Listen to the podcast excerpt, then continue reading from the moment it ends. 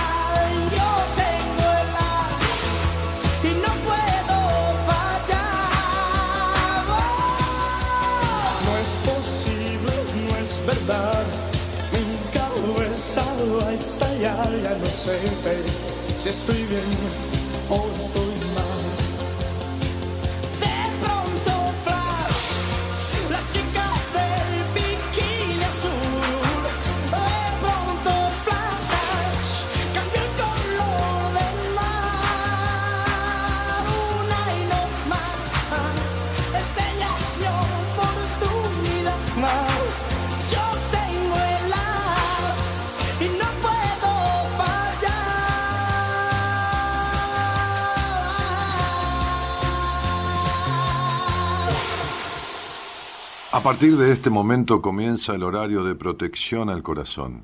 La permanencia frente a la radio depende exclusivamente del cariño que cada uno se tenga.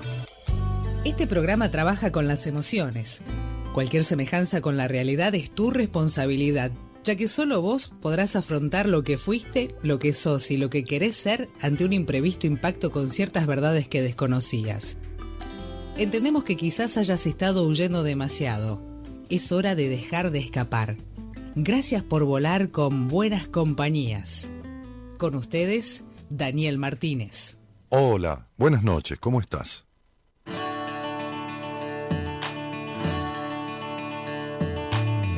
No crean que soy plástico y superficial o que es nulo mi coeficiente intelectual.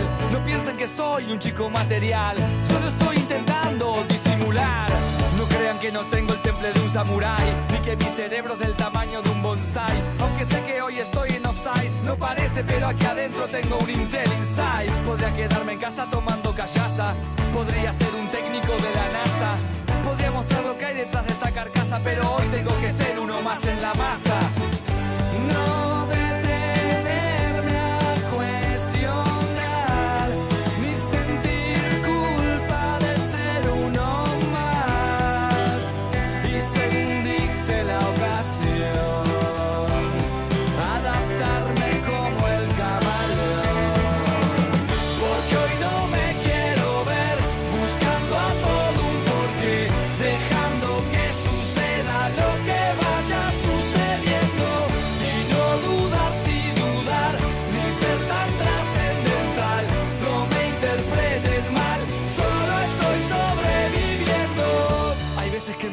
De que me señalen que por nada con la mirada me apuñalen. Sé que mis valores valen y si las cosas no salen hago como el Selig de Woody Allen. Pero eso no apaga mi llama. Hasta el Dalai Lama tuvo sus 15 minutos de fama. Es el drama del que no llora no mama pero juro que no llana la línea de mi encefalograma. Y así voy con mi alter ego alterado que se parece a mí pero algo tuneado que convierte en simple lo complicado y que acepto por subsistir y no para ser aceptado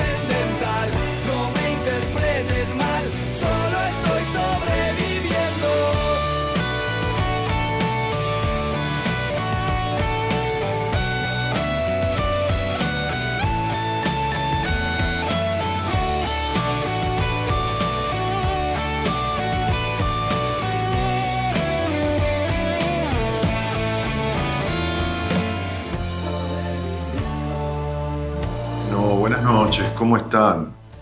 ¿Cómo están? Ah, a ver, tengo mucho retorno, Gerardo. Eh, a ver, estoy saliendo por algún lado que no corresponde. ¿Será un volumen de la computadora? No, ahí está. Ahí lo arreglaste, gracias. Muy amable. Eh, sí, ok, ok. Se está arreglando, ya está. Bueno, buenas noches a todos. ¿Cómo están? Este, le, le- había mandado a nuestra productora un título para desarrollar este, y una idea eh, que dice, las emociones reprimidas nunca mueren. Em, Un día hablando con alguien de del equipo, un- que fue profesor mío, y, y charlando con él le dije, este, los síntomas nunca mueren, duermen. Y a él le gustó la frase, me dijo, me quedo con esa frase, el síntoma no muere, duerme. Es decir, el vacilo de Koch, si me ocurre ahora, el vacilo de Koch es el vacilo Koch, porque es quien lo descubrió, Koch, eh, creo que con K, O, C, H, bueno, este, no importa, el vacilo de Koch eh, es el que produce la tuberculosis. Eh, y, ese vacilo está dentro de uno. Entonces, en la medida que la, parte sana de uno prevalezca, en la medida que las defensas, en la medida que esto, en la medida que lo otro, ese vacilo no despierta, duerme, está ahí. Ahora, cuando todas las conductas eh, emocionales y físicas necesarias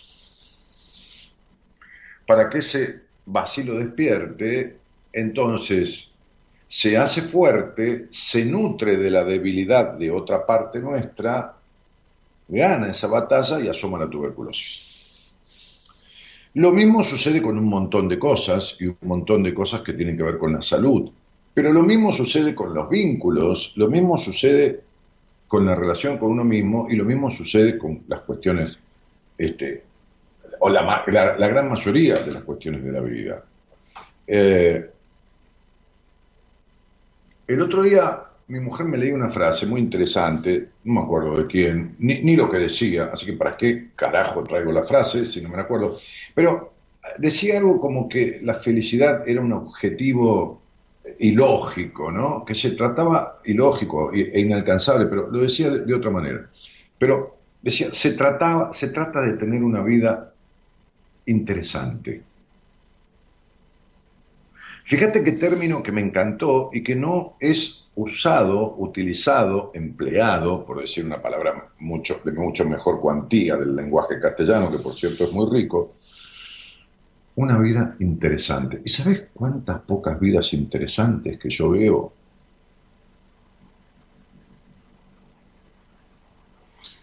Que veo constantemente. Porque si algo yo me puedo, en el mejor sentido de la palabra, jactar o, hacer alarde, digamos, sano alarde, ¿no? Por, por, por ego ni nada es de las miles y miles y decenas de miles de personas escuchadas y vistas. Y vistas, digo, vistas en privado.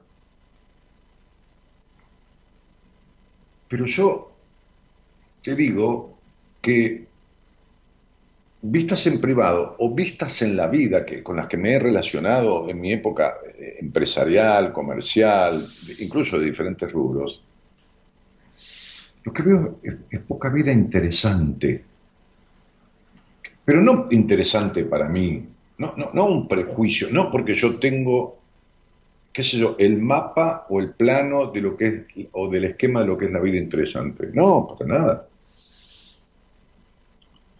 Vida interesante, carencia de vida interesante reflejada en las caras, en los rostros, en la vida, en, en los hábitos y en el decir, en el decir de las personas. Este, entonces, digo, los síntomas nunca mueren.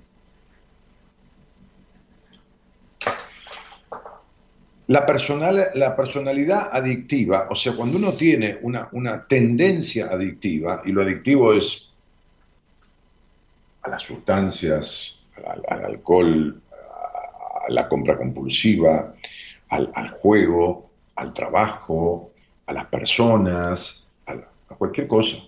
Se puede ser adicto. Como, así como se puede ser alérgico a cualquier cosa, entonces se puede ser adicto a cualquier cosa. Entonces, la tendencia adictiva no muere, duerme.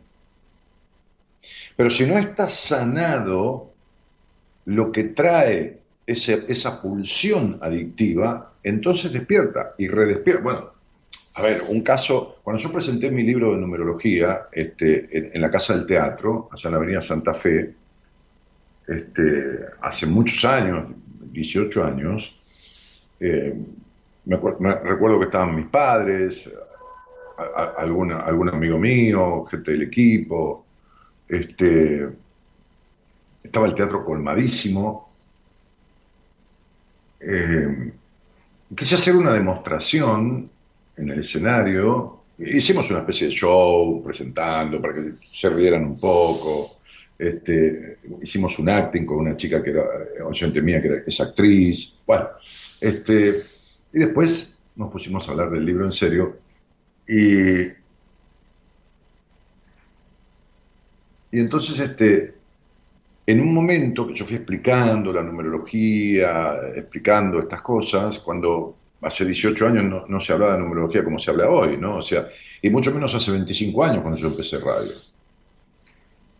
Yo creo que fui una de las personas que propició e introdujo este, este tema, eh, no absolutamente, porque existían algunos, pero en gran escala dentro de lo que es este, eh, eh, Argentina, porque mi libro se vendió muchísimo en todos lados, en todo el país, en aquel momento, bueno, durante un, largo tiempo, y el programa que, que- que- que estaba eh, en su momento en algunas radios de las que se consideran grandes, este, por, la marca, por, por, por la llegada, el programa fue un gran difusor de la numerología también. Luego los cursos que hice, el curso que hay de numerología, este, eh, que está en mi página, bueno, y todo lo demás. Pero cuando, cuando fue la presentación del libro, después de explicar algunas cosas y todo más, yo les mostré en el escenario, bajo una pantalla grande, este, este, y, y pusimos ahí la numerología.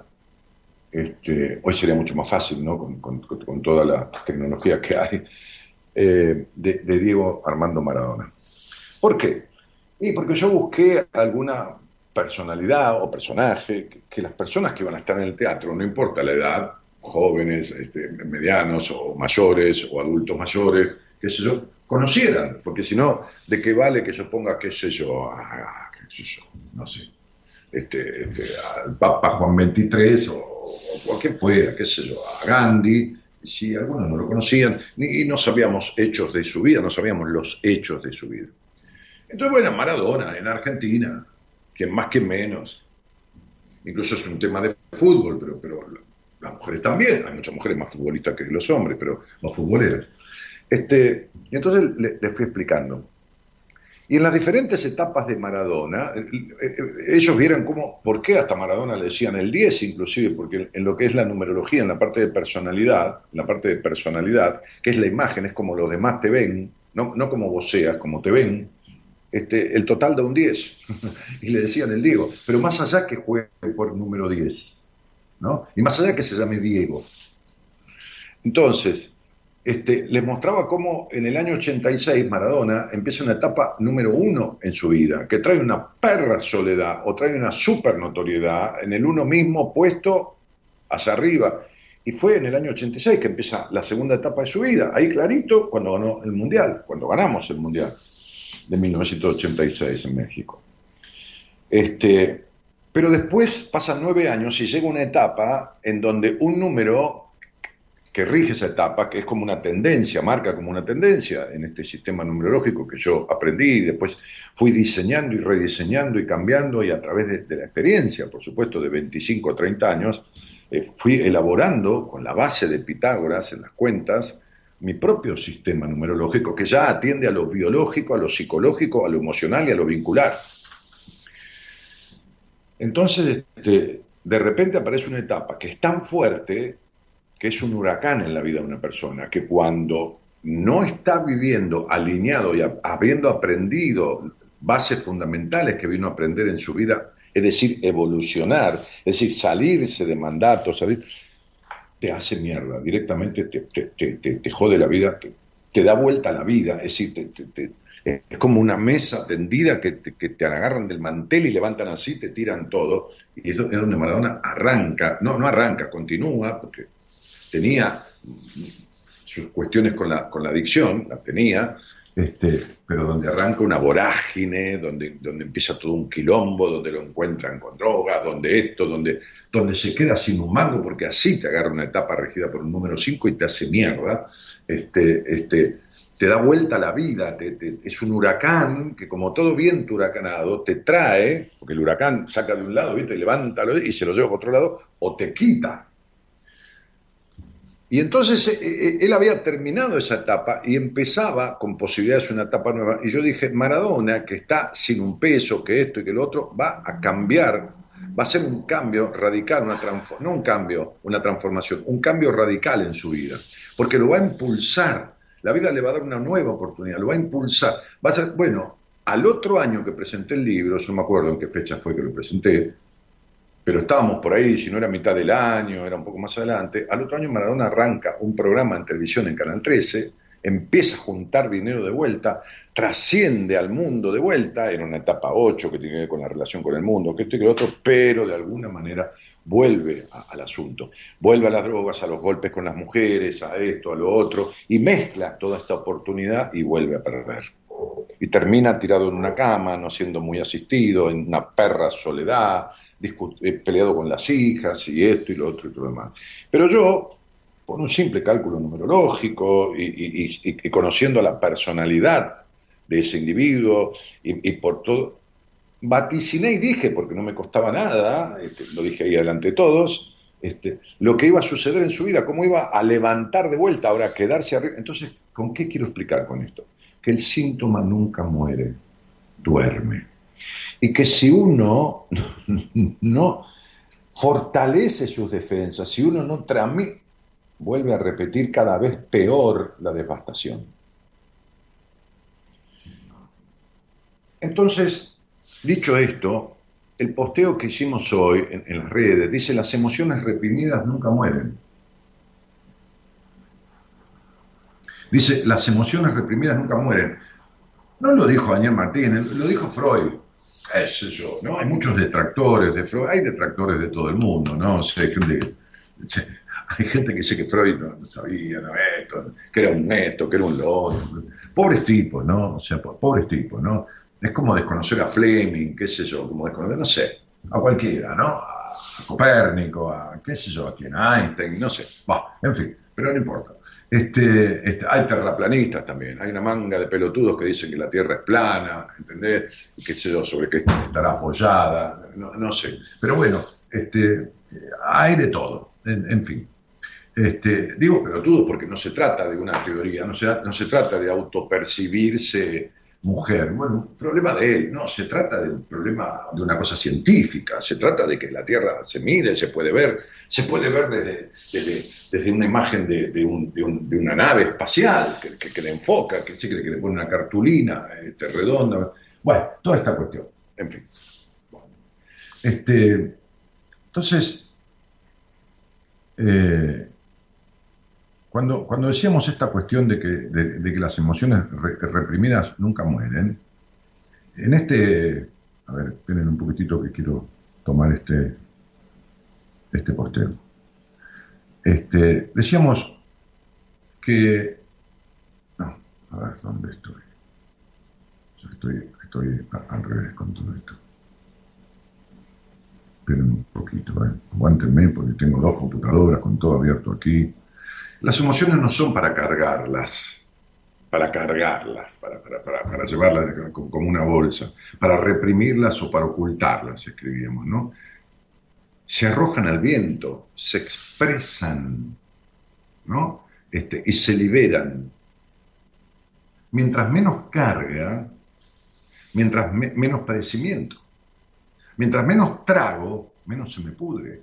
Mientras menos trago emociones, tampoco voy a tener ganas de matar a alguien y lo mato. No estamos hablando de, la cosa extrema, violenta, destructiva, que sé hipersádica, no, no sé lo que fuera.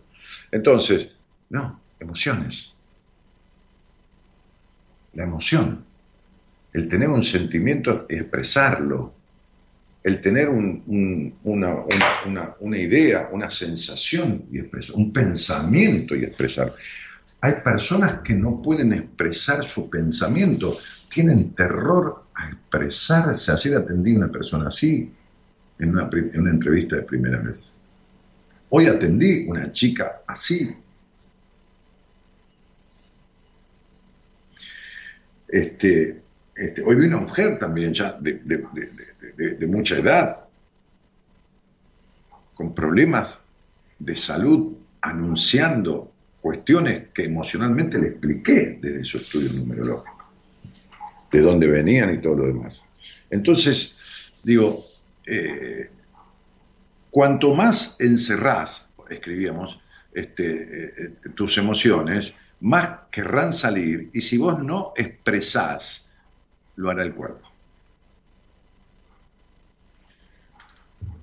Es decir, las expreses o no, las emociones son parte de nuestro ser, confieren en nuestra especie humana. El otro día le decía a, mi médico, este, este, o mejor dicho, no es mi médico, no, lo compré, ni, ni lo escrituré, ni nada, es el médico con el cual me atiendo, que estuvo al aire en un programa conmigo que les resultó muy interesante a todos, gente pidió el teléfono y todo lo demás.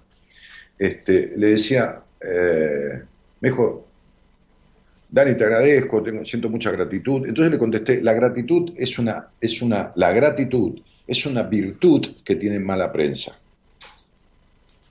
Esta frase me quedó a mí de, una clase de filosofía, de un libro de una autora francesa, de un autor francés, este, este, que, que- yo leí a partir de una sugerencia de- del profesor de filosofía cuando cursaba mi primera carrera de, de counselor, de consultor psicológico. Eh, porque la gratitud, ¿cuál es la diferencia entre gratitud y agradecimiento? ¿no? Y lo hablamos con Gaby, con mi mujer, esto.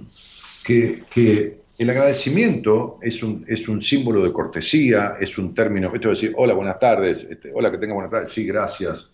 Es, una forma, es una fórmula, es un- una norma, es el agradecimiento. Es la palabra que, que se devuelve ante una atención, ante una consideración. ante- la gratitud es una emoción.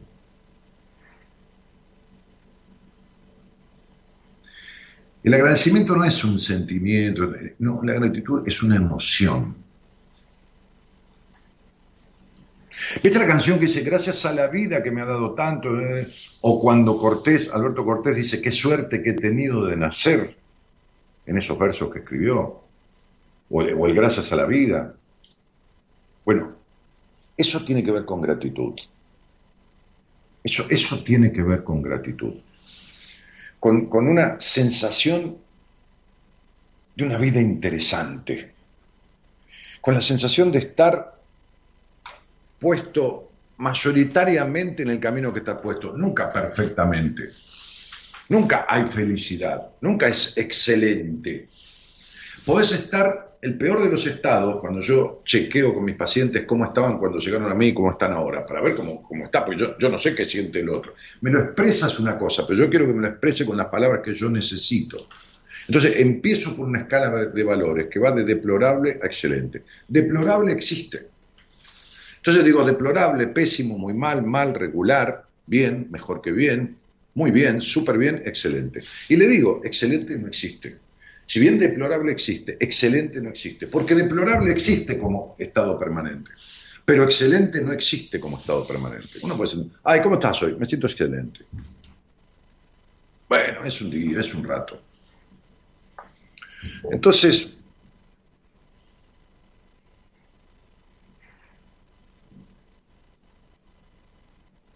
las expreses o no, las emociones son parte de nuestro ser.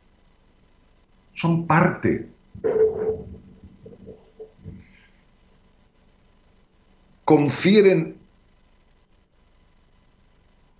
nuestra especie humana. Y, y, aunque solemos clasificarlas en positivas o negativas, qué sé yo, son necesarias, lógicas, normales. ¿sabes, Daniel, que la, la, semana pasada, el miércoles, estuve con una tristeza? Digo, bueno, bienvenido al mundo de los humanos. Vos vivías en estado pésimo, porque por ahí me, dijo, mi estado era pésimo. ¿Y qué te pasa? ¿Qué te crees? ¿Yo no tengo un día de tristeza? ¿O vos te crees que un día no me angustio? No sé, por algo, qué sé yo. ¿O vos te crees que el año pasado yo no llamé a, a quien fue mi, mi, mi, segunda terapeuta? Yo tuve dos terapeutas en mi vida. No la llamé después de, qué sé yo, 15 años que no hacía terapia con ella, es decir, que me había dado el alta, o 10 años, no sé, no importa. Y tuve una sesión. ¿Por qué? Porque tenía confusión, porque estaba agrieta, agreta, estaba eh, como ofuscado, como con ira, como con agresividad todo el tiempo. Dijo, ¿qué, qué, qué, cuernos me pasa? Entonces la llamé por teleconferencia, la llamé por teléfono en sala, le digo, ¿tenés tiempo? Sí, Dani, querido, ¿cómo estás? ¿Qué esto? ¿Qué lo? Bueno, listo.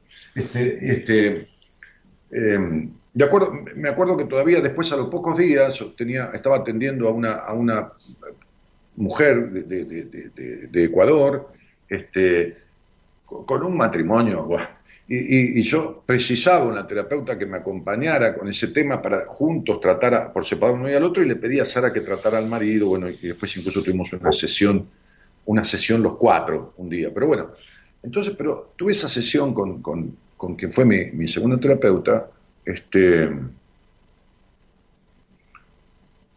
y entonces le empecé a explicar mis estados, mi irritabilidad, mi esto, mi lo otro.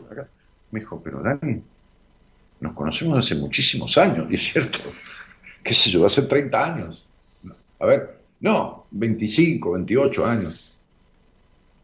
Siempre fuiste un tipo, pasaste mil cosas, fuiste, pero siempre fuiste un tipo libre, hiciste lo que quisiste, te fuiste, viniste, perdiste, ganaste, casi te fundís económicamente, resurgiste, pagaste tus deudas de vuelta, esto, lo otro, empezaste a construir, cambiaste de rubro, te recibiste de todo esto en el medio de tu vida, que acá hiciste lo que quisiste, estamos en una pandemia, estás encerrado, vos sos un tipo que volaste toda la vida, jugar póker con tus amigos, comer, esto, salir, ir a cenar, salir con alguien, te casaste a los sesenta y pico de años, me dice, porque, porque, porque tu deseo era la libertad. ¿Cómo no vas a estar enojado? Pero fíjate, ¿entendés? O sea, claro, yo expresaba mis emociones, pero tampoco es a gusto estar enojado o estar irritable todo el tiempo. No me las tragaba, porque enferman, pero tampoco estaba a gusto con este estado. Y entonces recurrí a mi terapeuta, ¿cuál es el problema? ¿Y qué pasó?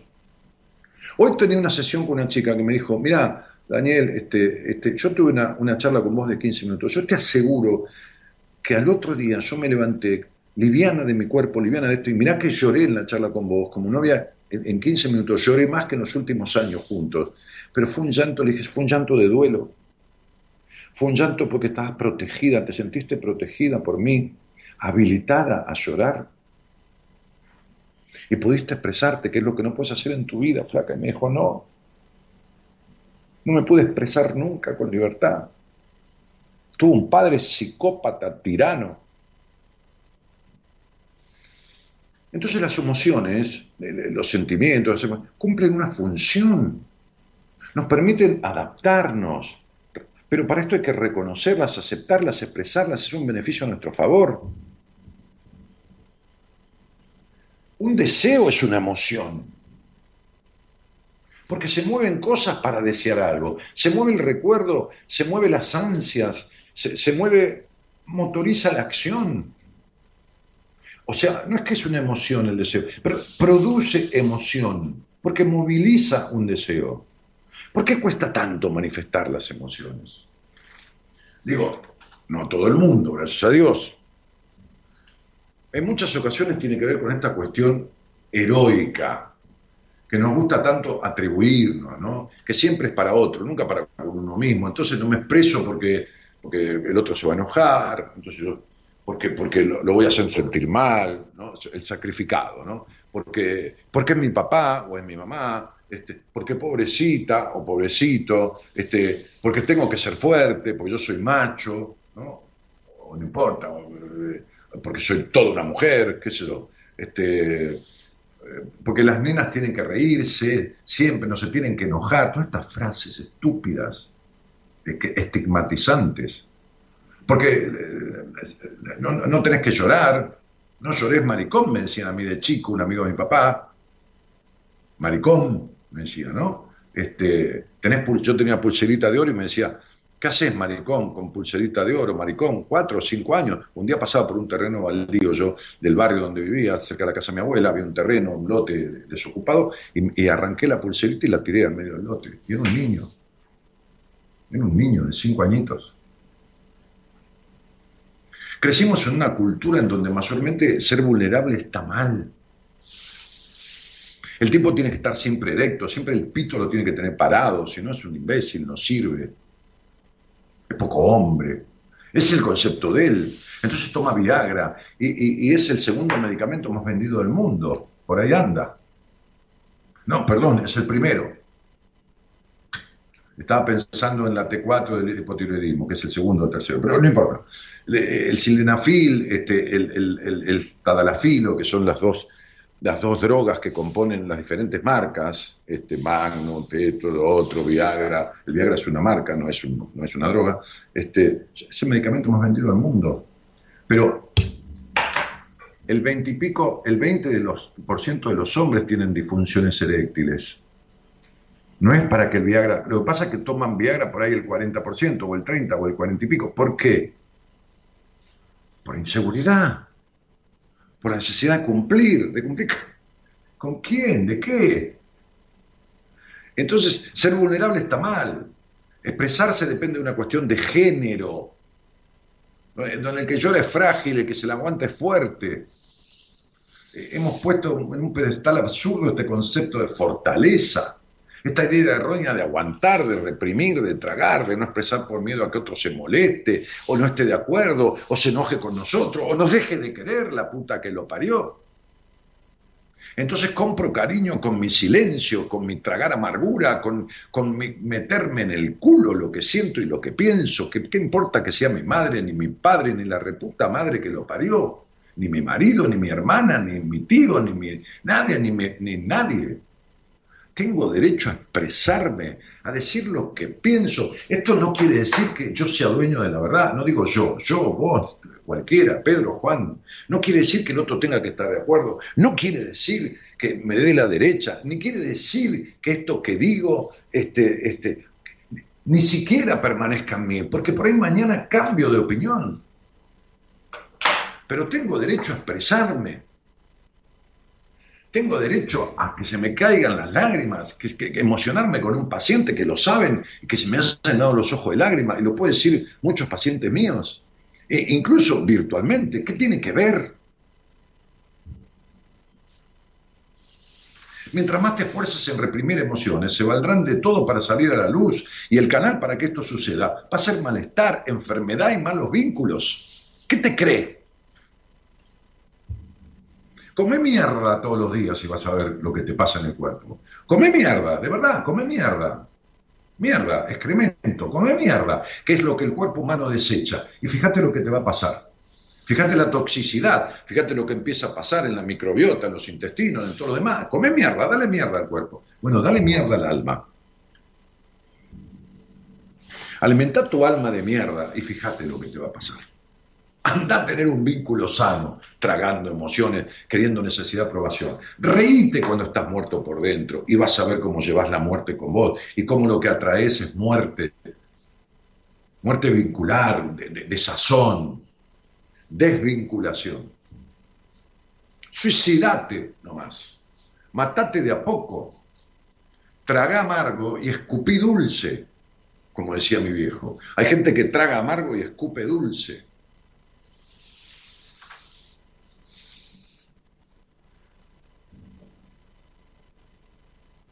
Que mucho traga al final se ahoga. Entonces, hacer como si nada, como si fuera fuerte, cuesta caro, pasa facturas. Es traicionar a la persona principal de tu vida, a la más importante del mundo, que sos vos. Si yo te dijera, como he dicho muchas veces, decime cuáles son las tres personas, las tres personas más importantes de tu vida, sin haberte dicho esto, la mayoría de la gente que está escuchando este programa pondría a cualquiera antes que a sí mismo.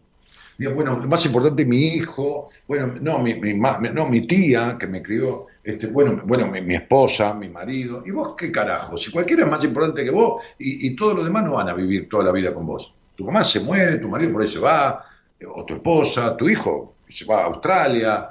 ¿Qué, qué, qué más importante de qué? Ya, ya, ya no puedes tener buenos vínculos en la vida. No, ni una vida interesante, si te pones en, en en segundo lugar. La persona más importante de tu vida sos vos, porque sos la única con la cual, o el único con el cual vas a estar toda tu vida. Y ese es más importante, es el que más hay que cuidar.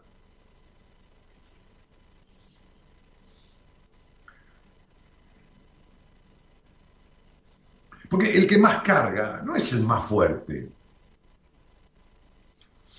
Es a quien más le duele. Deja de creer que sos Superman o la encarnación de la Mujer Maravilla, que no existen, son inventos, son marionetas, este, este, este, cómics.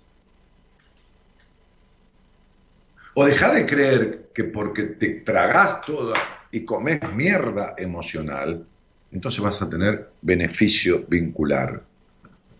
Porque el que come mierda y el que se alimenta de mierda, mierda recibirá. Buenas noches a todos y gracias por estar.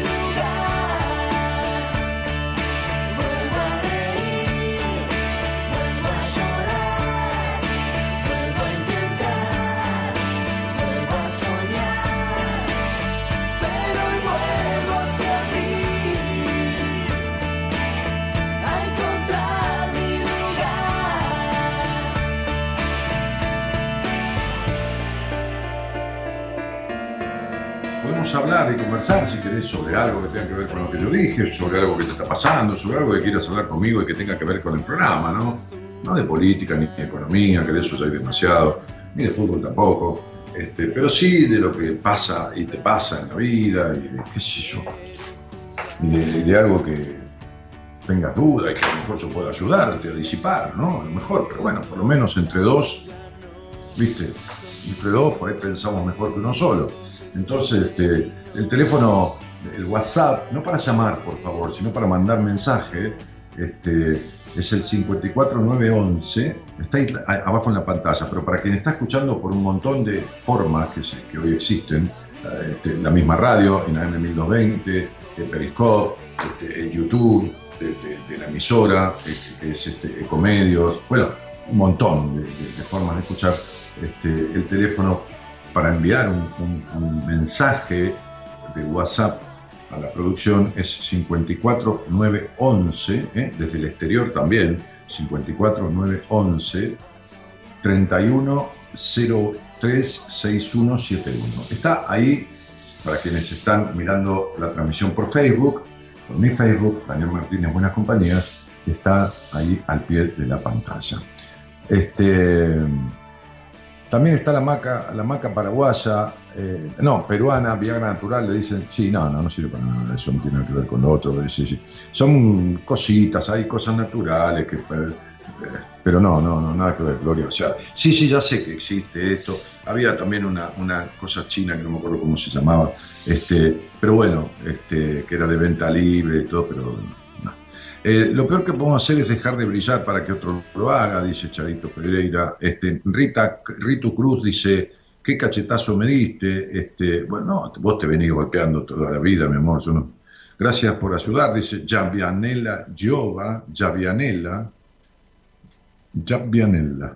Este, bueno, comentarios, ¿no? Este, me pasa de no expresar, dice Fernando, y no decir lo que se me canta de, de- de otro por no dejarlo mal o quedarme mal, la verdad que mucha razón. Mirá, este, este, hay, hay 50 maneras de decir las cosas. Elegí la que más suave te parezca, la que mejor te parezca, pero deja de tener pretextos para, para no decir. Marcelo Pacheco dice buenas noches, ando, pesa, ando pesadita, don Daniel, ando pesadita, Marcelo, bueno, qué sé yo, no sé. Este, un gusto escuchar su sinceridad. Mañana temprano me vacunan y estoy con cierto miedo. ¿Qué tenés miedo a qué? Pero bueno, así como creo en la religión, creo también en la ciencia. Hasta luego y disculpen si me fui de contexto.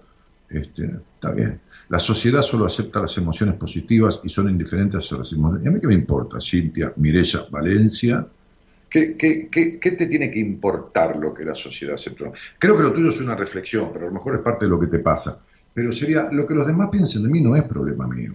O sea, yo prefiero que piensen bien, prefiero que me quieran, pero no soy estúpido. eh, pero si yo tengo que dejar de ser yo, porque la sociedad no acepta emociones este, de tristeza, que no es, no es que la frase aquí, por ejemplo, en Argentina, es decir, ¿cómo estás? ¿Todo bien? ¿No? O, ¿cómo? En inglés, en inglés es fine, ¿no? Fine, fine, y todo el tiempo. eh, sí, sí. O te explico. ¿No? Sería, o te explico. Y que cada vez el aceleramiento y todo más viene a preguntas y respuestas automatizadas, ¿no? Sería, ¿cómo estás? Bien, bárbaro, bien, todo bien, todo bien, todo, todo bien, sí, todo bien, todo, todo, todo, está, está. Bueno, listo. Esto, esto es lo que sucede, ¿no?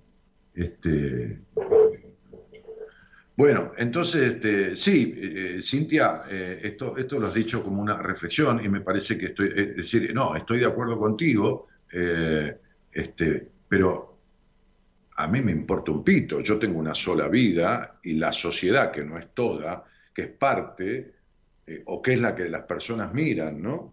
Sí. Justo le dije algo a alguien y le molestó. Y bueno, tiene dos problemas. Haberme escuchado y que se haya molestado. Me hubiera dicho no quiero escuchar nada, no me digas nada. Bueno, ¿te puedo decir algo? No, no me digas nada. ¿Por qué? Porque no te lo pedí. Pero si no te lo pedí, no me digas nada. Listo, chao. Ahora, si me dijiste sí, aguantate lo que te voy a decir. Si no te gustó, jodete. ¿Qué querés que le haga? Yo te pregunté, ¿te puedo decir algo? Sí. Bueno, entonces te lo digo. Hola, buenas noches. Hola, Hola, ¿qué tal? ¿Cómo te va? hola, hola Daniel, ¿cómo estás? Bien, querida, bien, ¿vos? Bien, bien. Bueno, ¿y de dónde sos? Eh, estoy viviendo en Canning en este momento. Bueno, De, este, en, en- en una, en, una, ¿en un country ahí o en, o en una casa? no, no es una casita, eh, pero está, mm, no está en un barrio cerrado. Bueno, está bien. Te preguntaba de curiosidad, porque viste, hay tantos barrios cerrados en Canning. Sí, sí, sí, sí, está, eh, está lleno ahora cada vez más, pero Sí, sí. yo no. Eh, Eh, ¿Y, y me con quién hace vivís? poquito. Con mis dos hijas. Tengo una nena de cuatro años y una nena de seis. Ok. Este, y Noé, no, ¿nos escuchamos desde cuándo? Eh, te conozco hace dos meses eh, y siento que te conozco hace mucho porque desde que te conocí no paro de escucharte. Ah, bueno, Me- sí, a veces el programa fascinó. causa esas cosas. ¿Eh? Me fascinó. Entonces, como te puedo escuchar por Facebook, eh, de, escucho programas grabados y me encantó.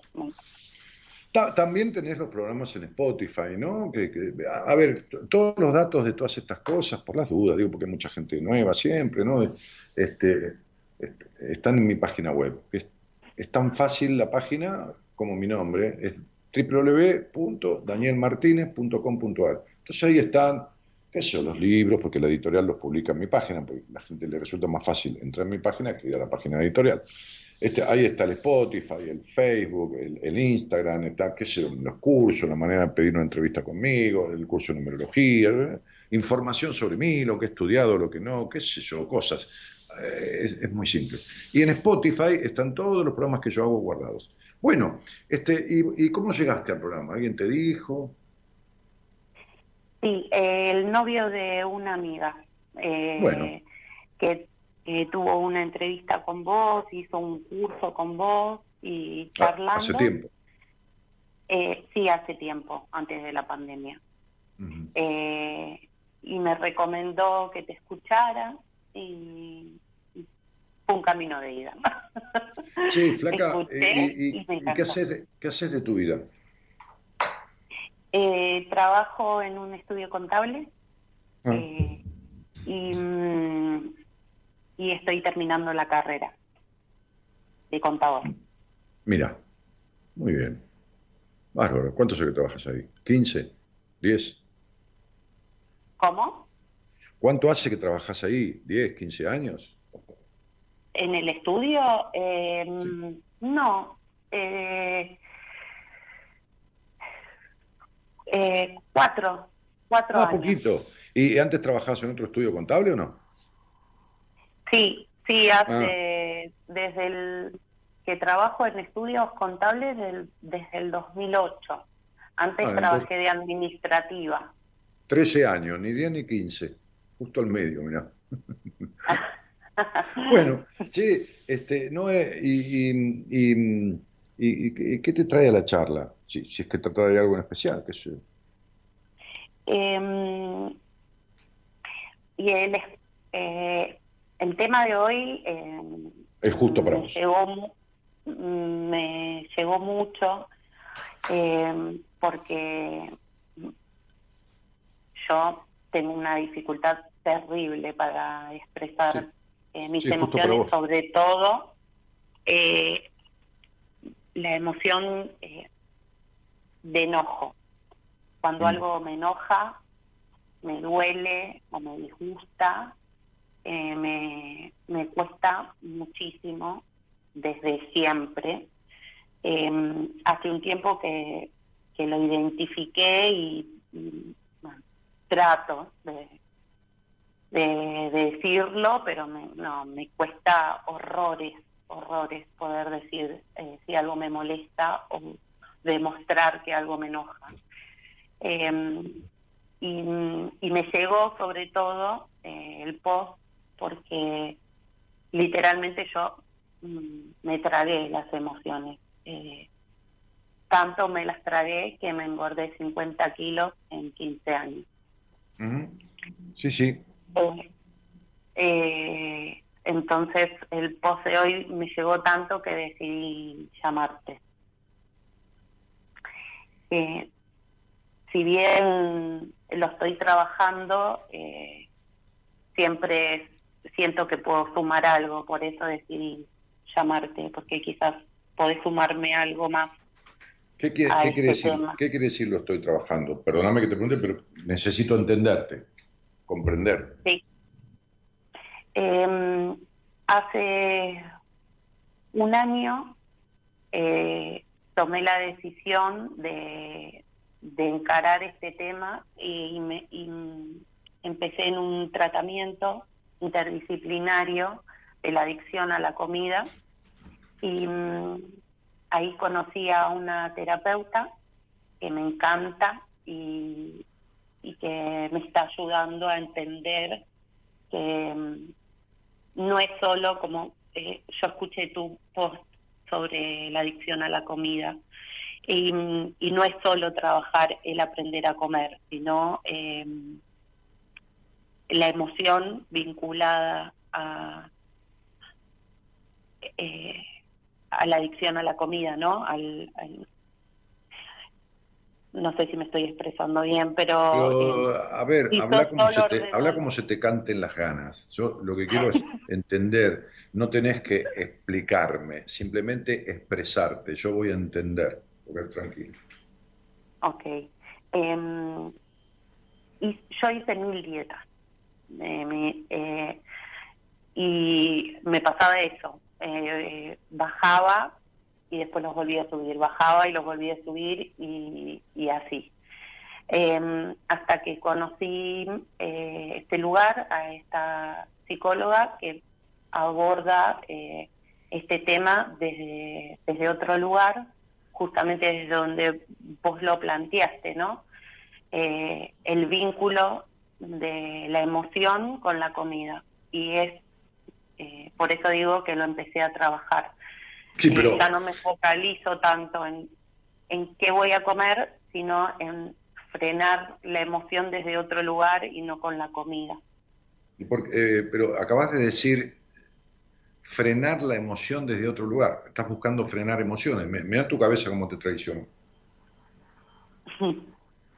Sí, Deberías haber dicho frenar el impulso adictivo a la comida a través de otra forma que tiene que ver con expresar mis emociones. Dijiste frenar la emoción desde otro lugar. Decime, vos empezaste esta terapia hace un año, que me parece muy bien por otra parte, ¿no? O sea, estás con una nutricionista, un terapeuta, etcétera, un psicoterapeuta. Muy bien. Decime cuánto adelgazaste. Eh, y bajé 8 kilos. Bueno, ok. Lo mismo que bajabas cuando hacías dieta. Mm. Pero eh, no sé si es por sumarle. eh, me divorcié. me mudé al lugar donde quería vivir. Digamos, hice un montón de cosas. Excelente trabajo el de la terapeuta. eh, Excelente, mm, excelente trabajo si lograste esas cosas. Este, eh, digamos, so- so- bajé solo a- 8 a- kilos, pero hice un montón. A ver, un a ver, lo- a ahora déjame a mí. Ahora déjame a mí. Lo que lograste fue sacarte pesos de tu vida del presente, pero no lo que te llevó a tener esos pesos, no las cuestiones de la adicción. A ver, ¿qué te explicó tu terapeuta de cuál es la causa emocional que lleva a la adicción? ¿Cuál es la causa emocional vincular, iniciática, histórica que lleva a la adicción? Es decir, ¿por qué vos estás siendo una adicta hace muchos años? ¿Qué te dijo tu terapeuta? Mira, vos estás siendo una adicta hace mucho, porque en un año se tiene que dar cuenta. No la estoy criticando. Simplemente que las cosas a medias no sirven para una mierda. Viste que media, mierda se parecen la palabra, ¿no? Entonces, las cosas a medias no sirven. Porque si uno no entiende, y hay una cosa teórica, mirá, no, porque la adicción, vos querés frenar tus emociones. Si ya sabemos que vos no decís y entonces empujas con comida. Y ya sabemos que la comida es una manera de darte placer, placer que no ha habido de, de otra forma en tu vida. Bueno, ok, bien. Entonces, y ya sabemos que la adicción a la comida tiene un correlato con la sexualidad. Ahora, esto no te lo explicó nunca, por supuesto, ni hablar. ¿Por qué tiene un correlato con la sexualidad? Los trastornos alimenticios. Querida Noelia, a ver, ¿por qué se te ocurre? Eh, mm,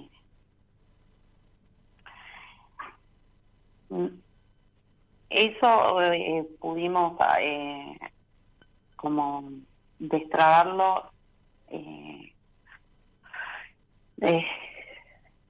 porque yo sentía que mm, eh, no me di cuenta, digamos, sola no me pude dar cuenta, ella mm, me fue ayudando a darme cuenta que eso me volvía no atractiva a los hombres. Eso Digamos, desde ya. Ese Es una, es una manera de deformarse, porque la- los kilos son una capa de protección pseudo, falsa, mentirosa, que protege, que eh, te da la protección que no tuviste en tu infancia, porque fuiste una desprotegida y no escuchada, eh, pero además te protege de ser atractiva, ¿entendés? Entonces, Sí. es una manera de evitar esa, la sudoración excesiva, los olores fuertes vaginales, pero vamos a hacerlo más simple.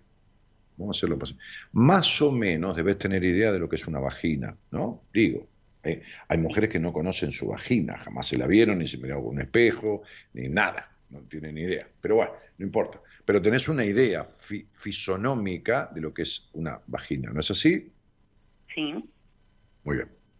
la vagina, digamos, no vamos a hacer una explicación científica, pero vamos a hacer una cosa anatómica. La vagina tiene labios, ¿de acuerdo? Sí, Muy bien. La boca, sí. sí que, también. Sí, la boca también. Muy bien. La vagina es cóncava, ¿no? Es hacia adentro, Sí, ¿no? La boca también. La vagina cerrada, cerrada, así natural, es una línea imaginariamente vertical, ¿no es así? Sí, La boca es una línea horizontal, también es una línea, ¿de acuerdo? sí, La vagina es complaciente. Complaciente se llama un órgano que puede extenderse en la medida de lo que tiene que entrar. Tanto entra un dedo en la vagina como, como sale un niño, eh, o como entra un pene, o, ¿de- ¿de acuerdo? sí, La boca también. De acuerdo a sus dimensiones, la boca, ¿viste? Pones un dedo en la boca o como Tinelli cuando se pone un alfajor entero. Sí. También es complaciente, ¿se entiende? sí, Muy bien. Si te tocas adentro de la boca, en la parte interna, la textura de lo que se llama mucosa bucal, vas a sentir una piel finita, muy suave y húmeda, ¿de acuerdo? sí, Que es igual a la mucosa vaginal. sí, Y si te agarras el labio superior en el medio, vas a sentir una bolita, como una bolita, ¿viste? En, en- en- en la parte de, de la mitad del labio superior vas a sentir una bolita, ¿no? sí, Igual que, igual que el clítoris en la vagina, que está en el centro y en la parte superior. Quiere decir que la boca tiene una textura y una conformación similar a la vagina. Entonces, también la, la sexualidad genital, la genitalidad, tiene que ver con la comida, porque metes por demás por la boca buscando compensar el placer que no, tuve- que no tenés por la vagina. Ahora, ahora escucha lo que define dentro de una crianza la adicción.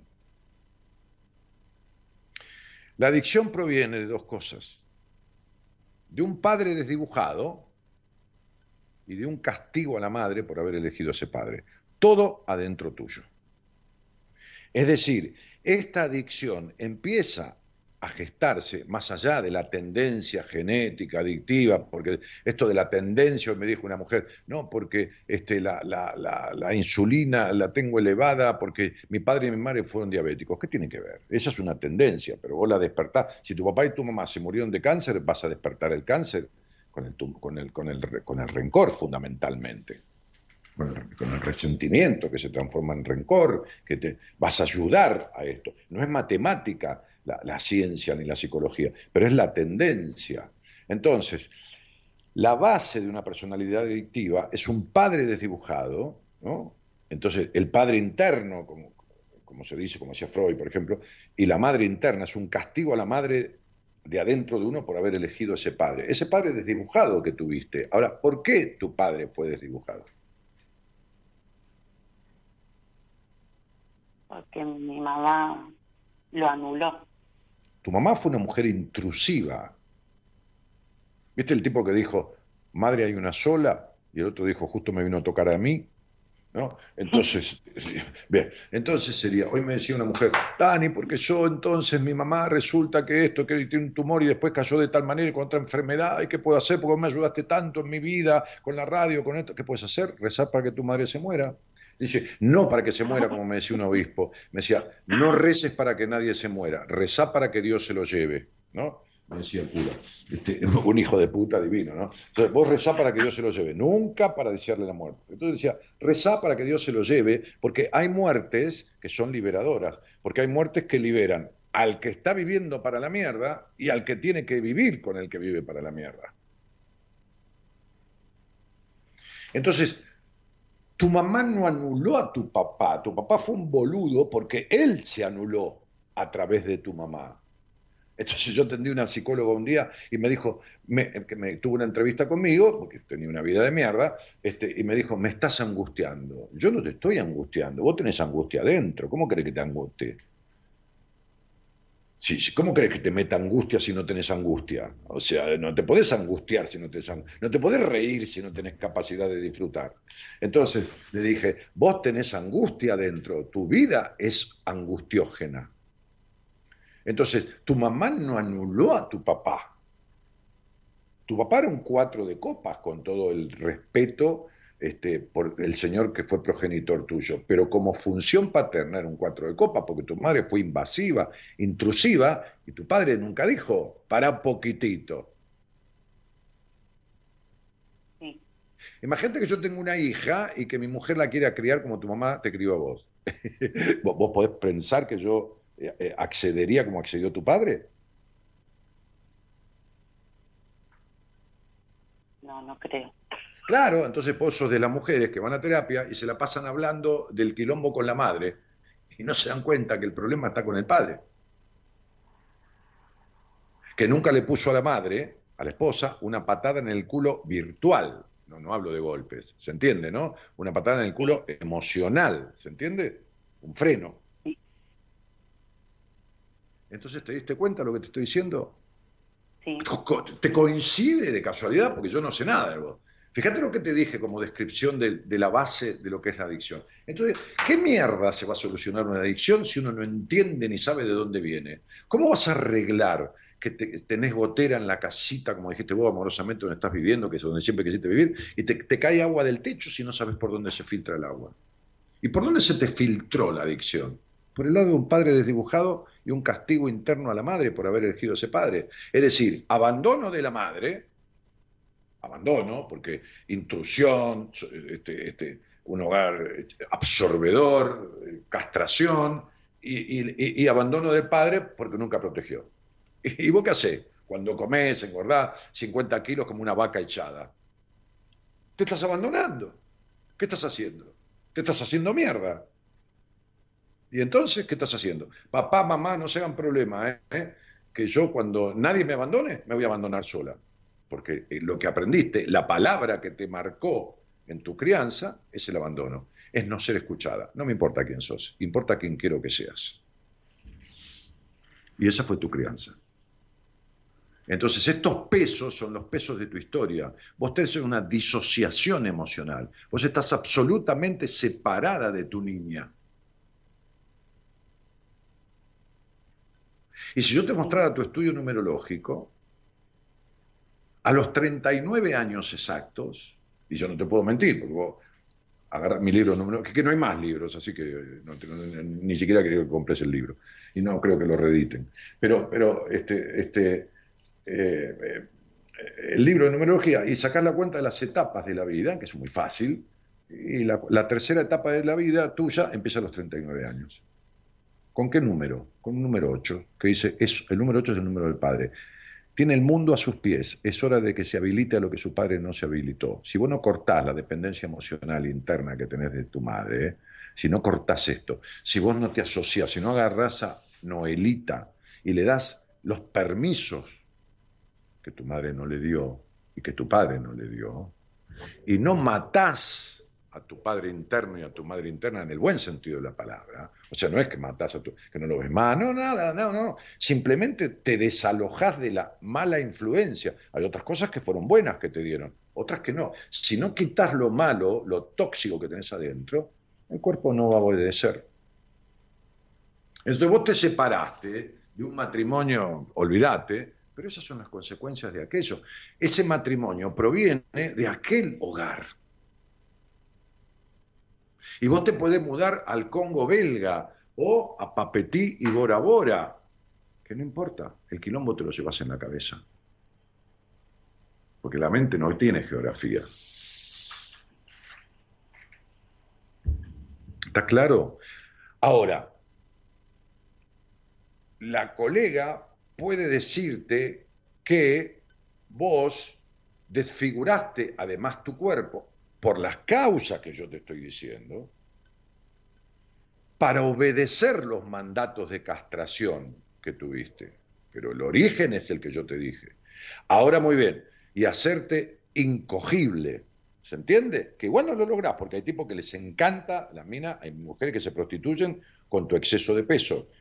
Y hay tipos que le pagan, como a cualquier 90, 60, 90, por decir algo, le pagan el mismo dinero porque les encantan las minas excedidas de peso. Si no, visita una página de Escort, eh, hay chicas de diferentes medidas y pesos y con 40, 50 kilos de exceso. Y el tipo le paga, está encantado y quiere eso, no quiere una muñequita. Bueno, cada uno con su gusto. Ahora muy bien, la terapeuta te dice, durante un año, en un momento te dice, y así vos también te deformás para cumplir los mandatos y no hacerte atractiva sexualmente. Bueno, qué bien, te felicito.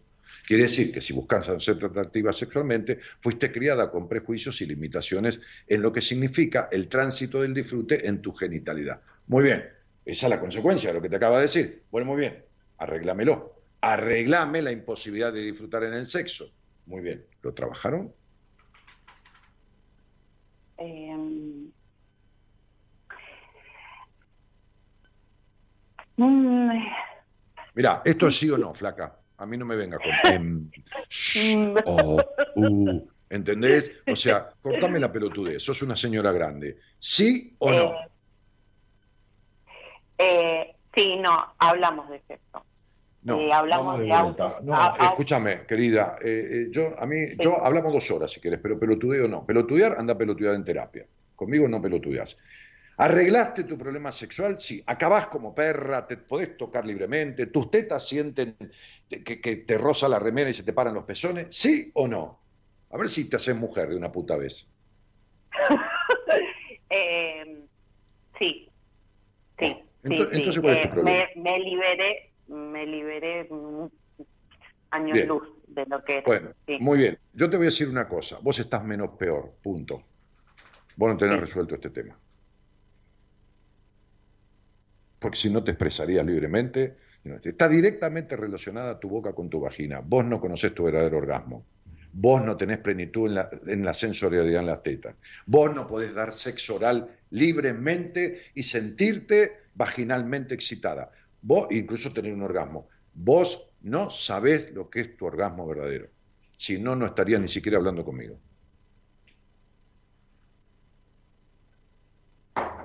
Ni tu terapeuta tampoco lo sabe. Daniel Jorge Martínez, 11.443.396. Decirle que le juego mi auto contra un café. Y yo hablo con ella, no le cobro entrevista y le demuestro que ella no conoce su potencial sexual. Si no, vos no estás hablando conmigo en un año de terapia. ¿Queda claro, Noelia? Ok. Imposible bajar 8 kilos solamente e imposible que todavía no te puedas expresar. Olvídate. ¿Me explico?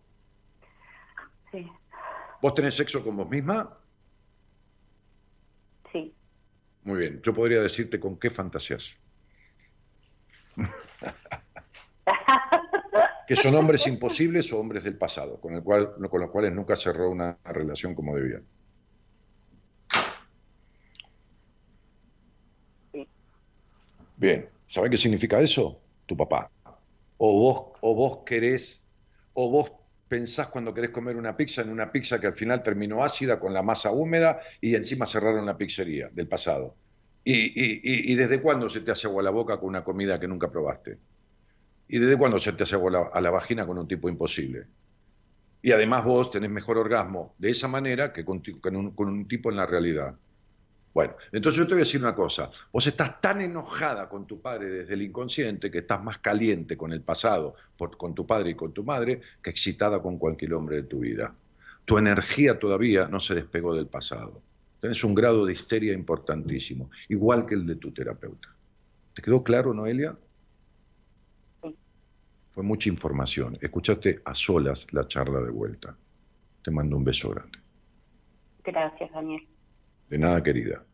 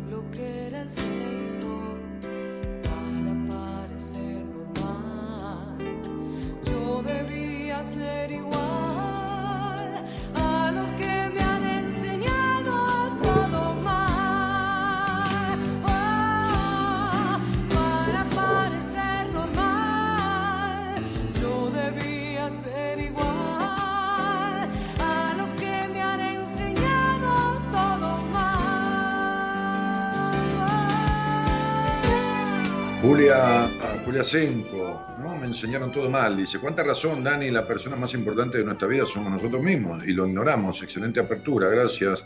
Muy buena, dice Lucero Díaz. Abrazo desde Uruguay, dice Sonia Volpe. Mónica dice, buenas noches, querido Daniel. Hice varios programas que no te escuchaba. Hoy sentí necesidad de hacerlo nuevamente. Abrazo enorme, gracias por tus palabras. Mónica de Venado Tuerto. Y por aquí abajo, Luciana Santa Cruz dice, padre desfigurado. No, dije padre desdibujado.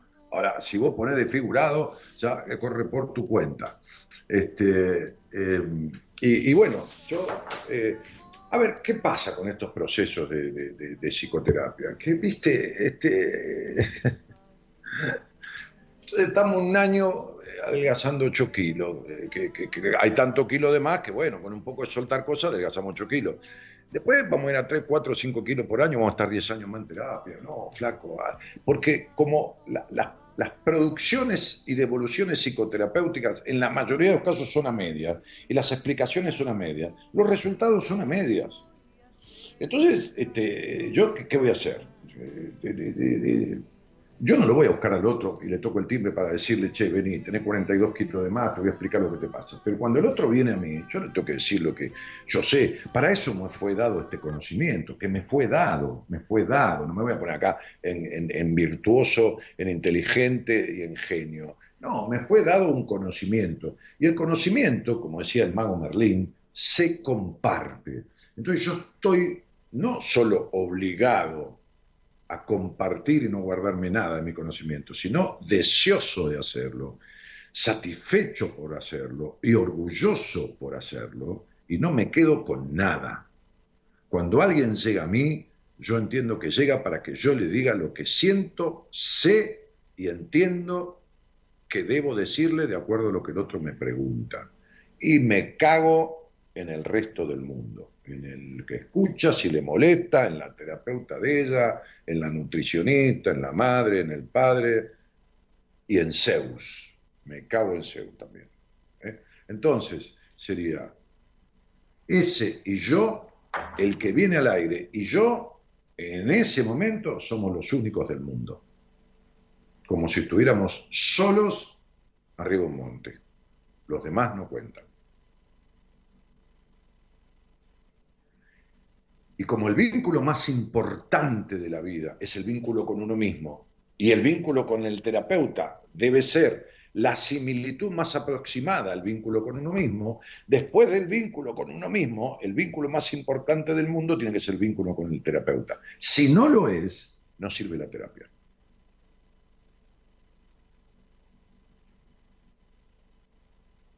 Este es mi concepto, así me lo enseñaron mis maestros, así me lo enseñaron mis terapeutas.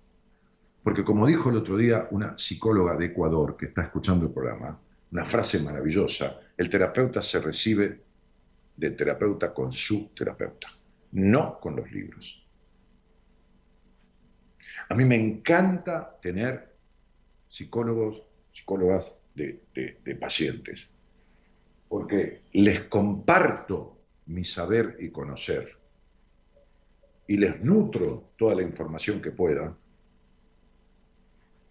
para que después, agregado a los que ellos saben, porque por supuesto saben, todo lo que yo sé que no está en, muchos, en, libros, todo lo que yo sé, como decía una psicóloga de California, Estados Unidos, esto nunca lo vi en los libros, porque no está, lo comparto para que les sirva a los futuros pacientes de esa paciente mía.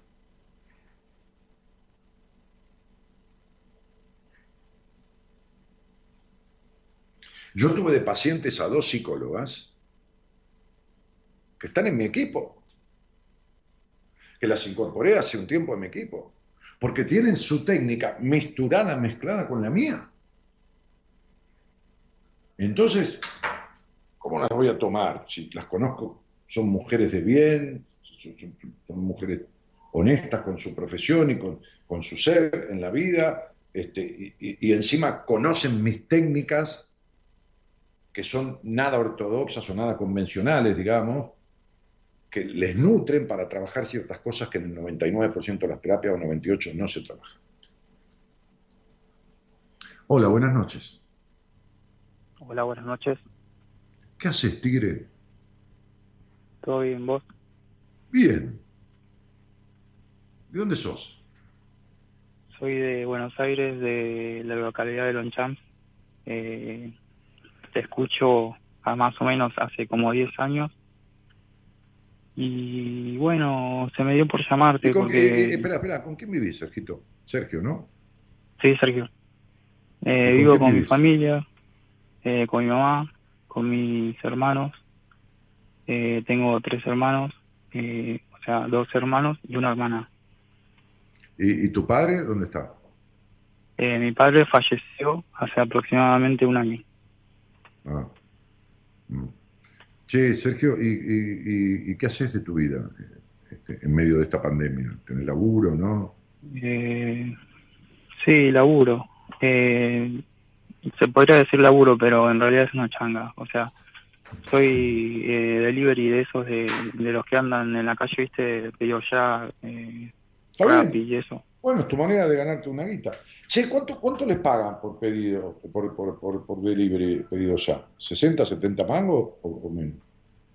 Eh, por darte un promedio, más o menos 100 pesos. ¿Por cada envío? Sí, o sea, eh, vos vas y recibís un pedido, ahí Sí, te marca sí. la aplicación.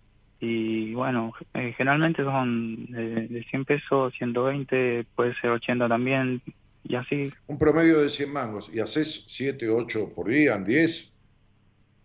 eh, según la cantidad de horas que trabajes. Pero por eso.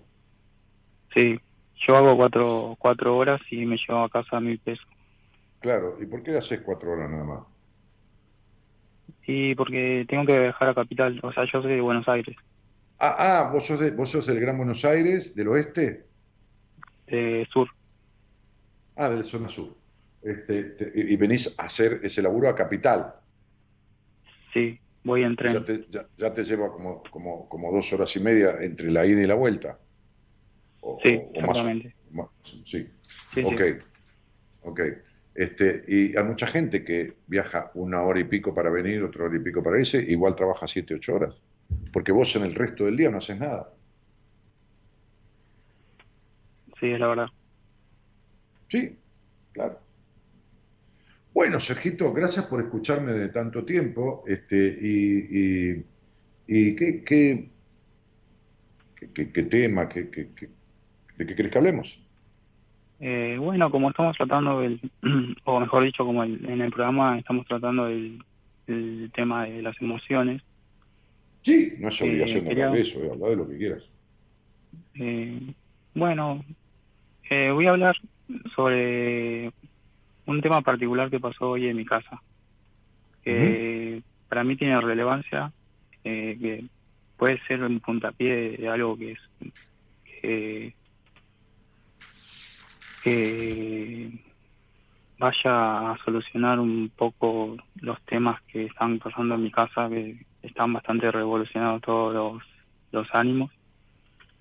Eh, bueno, eh, resulta que eh, mi mamá me mandó a comprar algo. Yo le respondí de manera, eh, yo, yo pienso que normal. Ella reaccionó como que, eh, mejor dicho, ella supuso que yo le respondí de mala manera, como diciendo que no quería ir. Eh, y bueno, mi mamá se enojó. ¿Te agredió? que- No me agredió, pero sí tiró el celular, por ejemplo. Tiró el Sí, sí. celular, eh, entró gritando a la pieza. Mm. Eh, y bueno, eh, pienso que que el tema es el tema es emocional de ella. Eh, Pero espera un poquitito, yo no está- quiero analizar a tu mamá, ¿eh? Sí, sí, sí, lo sé, lo sé. Pero, Eh, a- aparte, pero- tu mamá es tu mujer, ¿eh? Vos estás metido en tu madre y no has salido nunca de ahí, eh, no de la casa. No has salido nunca de la situación con tu madre. A vos las mujeres te gustan más que el dulce de leche, ¿no? O sea, ¿sabías eso o no? Sí. ¿Lo sabés sí, o no? Sí. Ah, Sí, lo tengo lo tengo bien en claro. Ah, sí, Eh, bueno, no, sí, yo también lo tengo claro. Ahora, eh, eh, el punto es que, que vos sos un tipo controlador, estructurado, muy insatisfecho, este, muy desconfiado aparte de las mujeres. Es una relación tortuosa con tu madre. Y, y- y ya tu hogar era violento, violento digo de discusiones y todo esto de cuando vos, vos eras chico. Sí, Bueno, sí, sí. y bueno. Entonces, Eh, Digo, ¿cuál es la, la- la- la cuestión? Porque esto viene desde siempre, o sea, solucionar, porque decís, te voy a contar algo que puede llegar a solucionar, ¿qué? ¿Solucionar qué? Si esto es de toda la vida. Sí, si vos ganás poca guita a propósito para no irte nunca de ahí. ¿Entendés? ¿Entendés que vos viajás dos horas, dos horas y pico? Mira, yo vivía en Raúl Mejía, ¿no? Este, cursaba la carrera de consultor psicológico. Entonces venía a las 6 de la tarde, venía con el auto, no importa, pero venía de Raúl Mejía a Barrio Norte, 40 minutos, 45 minutos de auto, 5 de la tarde, a cursar. Terminaba a las 9 de la noche. Me volvía a Raúl Mejía, me hacía de comer, yo vivía solo. Y salía de vuelta a las 11 de la noche para Ideas del Sur, que estaba antes en colegiales, estaba el edificio Ideas del Sur, para hacer radio. Terminaba a las 3 de la mañana y me volvía a Ramón Mejía. Y cuando tenía una reunión en la radio con el director, venía a la mañana de vuelta al centro. Así que a veces viajaba 5 horas por día, 6 horas por día. Pero en el medio, laburaba en la inmobiliaria. que tenía una inmobiliaria. Y además estaba mezclando ya la inmobiliaria con las entrevistas de numerología y todo lo demás. Después empecé a estudiar la carrera. Eh, bueno, va, ya estaba estudiando la carrera y cuando me recibí fui dejando la inmobiliaria después de 25 años. Vos tenés 30 años. ¿Qué vivís cansado, macho? Sí. ¿Vivís cansado? Sí. Ah, sí, yo No. lo sé. Cansado porque tenés, una Eh. energía, tenés una energía de mierda. Sos, sos- sos energía. eh, Sos un tipo que pa- parece que tuviera 150 años adentro. Te sentís un viejo porque es como si la vida para vos no tuviera sentido, Sergio. ¿Entendés? No tenés alegría del vivir. Yo parezco de 30, que es tu edad, o 32, y vos parecés de 758 años. ¿Entendés lo que te digo? Mi energía está 10 veces mejor que la tuya, y vos tenés 30 años. Eso no puede ser, no es lógico. Yo laburo, los días que tengo radio, laburo 8 o 9 horas por día. Porque son dos horas haciendo radio y son 6, 7 horas atendiendo pacientes.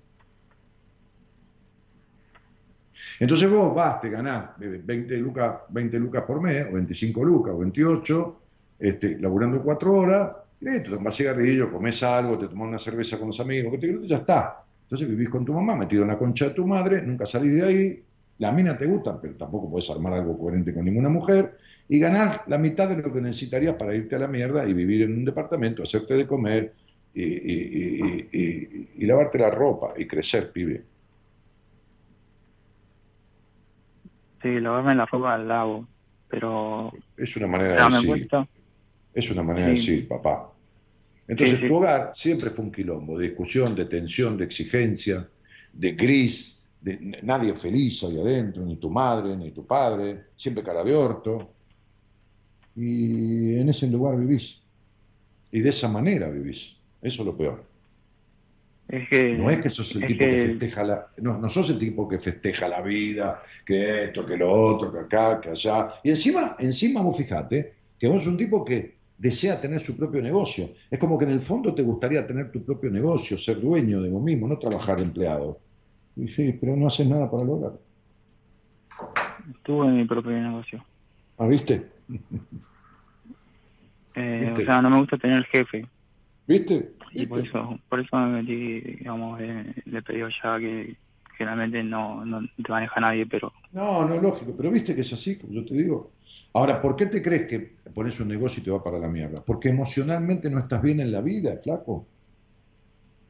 Sabes lo que es el esfuerzo, el sacrificio un poco, pero no sabes lo que es el disfrute, ni el, ni, ni el sano descontrol, es un tipo controlador, como insatisfecho, como si nada te llena, como no sabes muy bien lo que querés, ni quién sos, viste, estás como, esta cosa de a medias que justo se da hoy, ¿no? De la conversación. sí. Este, eh, coincido totalmente con tus palabras y sé, sé, sé eh, que lo sacas todo por, por, eh, puede ser por, eh, por numer- numerología o no. Sí, me, me- me sirve eso, más mi escucha, más, la- me- más, me- más mi conocimiento de las cosas, porque con, con leer unas cuentas no alcanza. Bien.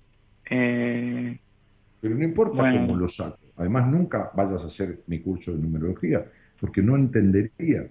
Porque un tipo controlador como vos solo eh, razona y entiende racionalmente, no, no tiene capacidad de comprender.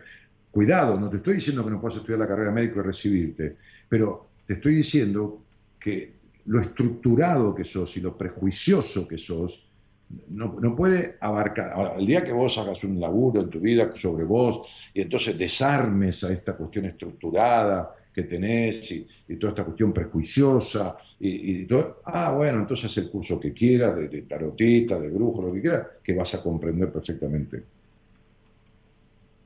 Pero, pero, pero no, vos, vos, vos no, no, no podrías manejar los resultados de un estudio de, de- de numerología porque eso es un tipo lineal y muy estructurado y muy prejuicioso.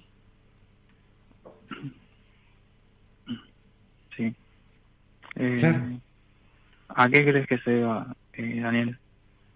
¿A qué se debe? A la crianza que tuviste, al hogar, a las discusiones, a tu madre que lo es, al encierro, al lugar de sacrificio de gente infeliz que no festejaba la vida, a- al Edipo que tenés con tu madre, a un montón de cosas, campeón. Eh, Por eso, eh, pero, pero esto no. A ver, esta necesidad de poder con todo tuyo hace que no puedas con nada, porque, viste, es, una calecita tu vida, es dar vueltas, es a medias, es sí, pero, sí, pero, sí, pero no, pero sí, pero, ah, viste, creciste antes de tiempo. Se ve mucho a eso. Vos fuiste un pibe que tuvo poca infancia. Un chico aislado o retraído, pero sobre todo un hogar que, te, que, que propició y sucedieron cosas que te hicieron crecer antes de tiempo. ¿Me entendés? Sí. Y bueno, y entonces te quedaste, eh, ni, ni, ni, ni- ni- no tuviste ni la cantidad de infancia necesaria, ni la cantidad de maduración necesaria, entonces estás ahí, entre medio de las dos cosas. Eh, no sos, sos un poco el chico grande y un poco el grande chico. Y, entonces no, no- no- na- nada es del todo. Sí. Pero, Eh, pero- ¿Sabes pero bueno. una cosa? Eh, tenés razón, porque a veces me siento como como si fuera un anciano, como Sí, si sí. estuviera esperando. El anciano espera el momento, ¿viste? sí, porque estás muerto en vida. Pues sos un tipo que no tiene incentivo ni pasión en la vida.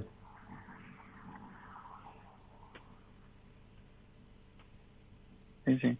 No es que no la tenés porque no la tenés porque no tenés posibilidad de tenerla ni capacidad de tenerla. No la tenés porque tenés conflictos de tu historia y de tu crianza que te impiden tenerla. Vos naciste con características que son todas las contrarias de las que como estás viviendo. Naciste un tipo inquieto, con necesidad de cambio, con, mucha energía de libido, como, y pareces un tipo de 200 años, ¿entendés? O sea, estás al revés. Estás en, sos un tipo de encierro, ¿viste? De encierro mental, de encierro emocional, ¿viste? ¿Entendés? De, de- quedarse con la suya, de, bueno, eh, Sí, eh, como, o sea, lo, lo que escribiste recién, o sea, acerca de un tipo inquieto, un tipo con nece- eh, necesidades de libido y todo eso, em, yo lo relaciono más con mi infancia. Mi infancia fue muy así, muy rápida, pero a la vez eh, fui muy inquieto, muy viví demas- demasiado mi infancia, la verdad es que y ahora totalmente lo contrario.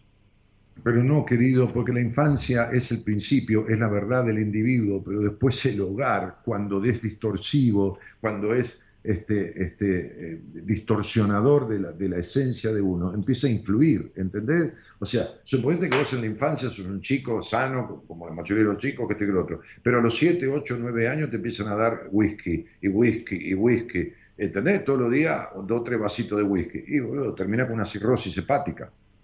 Bueno, esto como es lo mismo. escribiste, Y como bueno, lo estás escribiste intox- recién, Estás eh, intoxicado. Daniel.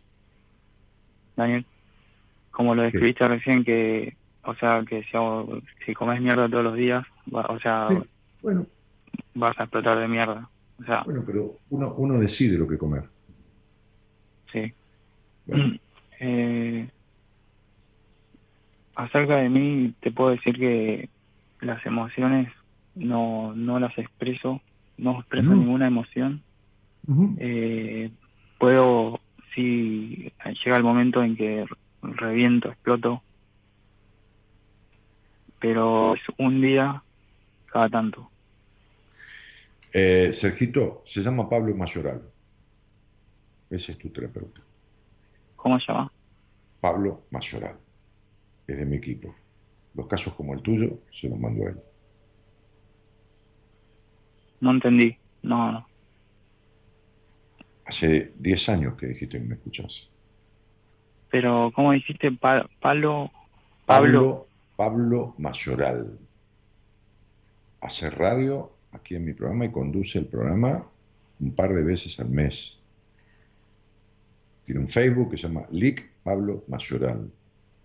Sí, Velo, de parte mía, copia esta conversación, cortala, recortala, grabala, tomala del Instagram, del, del- del Spotify o del Facebook y decirle, Pablo, Daniel me mandó con vos.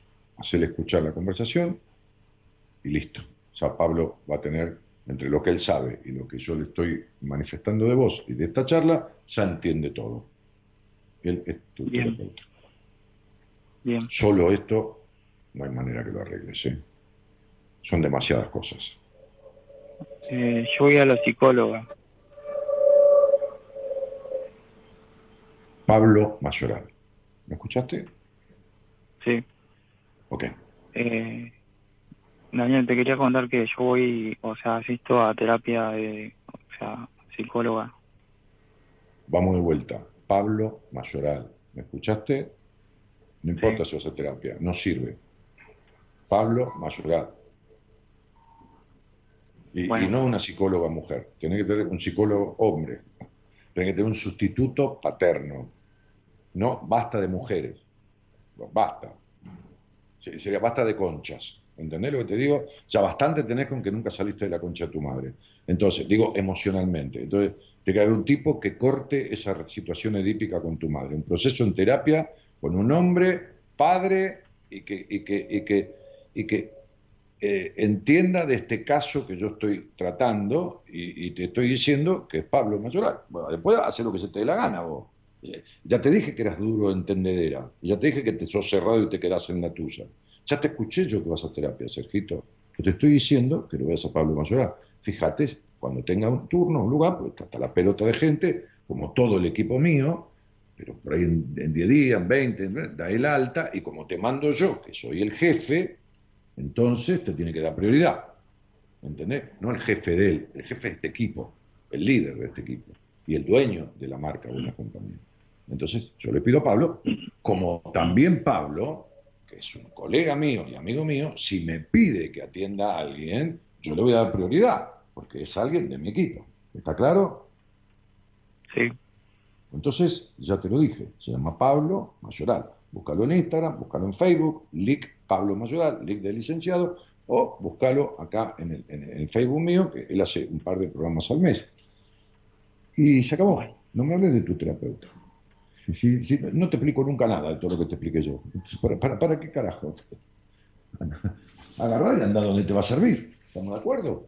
No necesita Pablo de vos para comer, ¿eh? Ni tampoco me va a dar 100 pesos porque vos vayas. Te lo estoy diciendo para que arregles estas cosas. Bien, ¿Te, te queda claro, Sergito? sí. Bueno, si me tenés que preguntar a mí, ¿de dónde viene esto? ¿Cómo se produce? Y pasó esto, y pasó lo otro, y esto, y si me siento como un viejo. Todo demás, quiere decir que vas a terapia al pedo como bocina de avión. ¿Me entendés? Ujú. Sí, ¿Queda claro, Tigre? Queda claro, ¿no? sí, sí. Claro. Bueno, entonces no perdamos tiempo ni plata al pedo. Andá, fíjate, recortá esta conversación, dásela a Pablo. Y otra cosa, ponete a trabajar, ¿eh? Trabajar porque, viste, este sería eh, vivir la vida de paja mental sí, a los treinta y pico de años, laburando cuatro horas, no, flaco. Viajá las tres horas que viajá y laburá ocho. Y laburá ocho, y siete y ocho horas. Y, dale. Y ganate el doble de la guita que estás ganando. Porque tenés un momento excelente. Es, es un año que tenés una crisis, porque tu cabeza está acelerada, te estás replanteando todo, pero es una crisis terminal. No terminal que te morís, terminal que dice, basta ya. Tiene que soltar los pesos de tu historia, que soltar la carga de esa madre, eh, que, que, que este, este es la mujer de tu vida, y tu mamá no es la mujer de tu vida, es tu mamá nada más. Entonces, sería la, historia de, de- agresiones, de disputas, de pelea, de quilombo, de esto, de lo otro, este, esta cosa de- de hombre viejo que tenés, este, este, no mayor, sino viejo, esta cosa controlador, de prejuicioso, de, bueno, este, hay que desarmar de este muñeco, loco, que te está este, eh, de- devorando. ¿Me entendiste?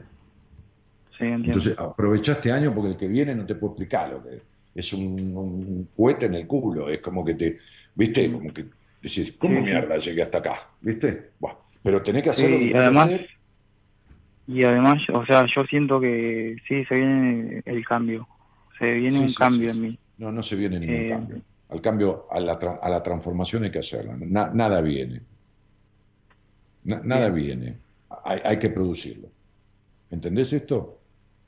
Sí, Bien. Pablo Mazoral. Pablito es el tipo para eso. Podría ser Enrique también, pero Pablito en este caso. ¿Eh? Es un tipo que te lleva unos cuantos años, tiene tres hijos. Eh, es Pablo. Eh, A mí me, me apareció Pablo, es Pablo. Este, este, llamalo. Y, y- y dale toda esta conversación. ¿De acuerdo? bueno, Listo, Tigre, chao. Dale. chao, Dani. Chao. Chao, Tigre, chao.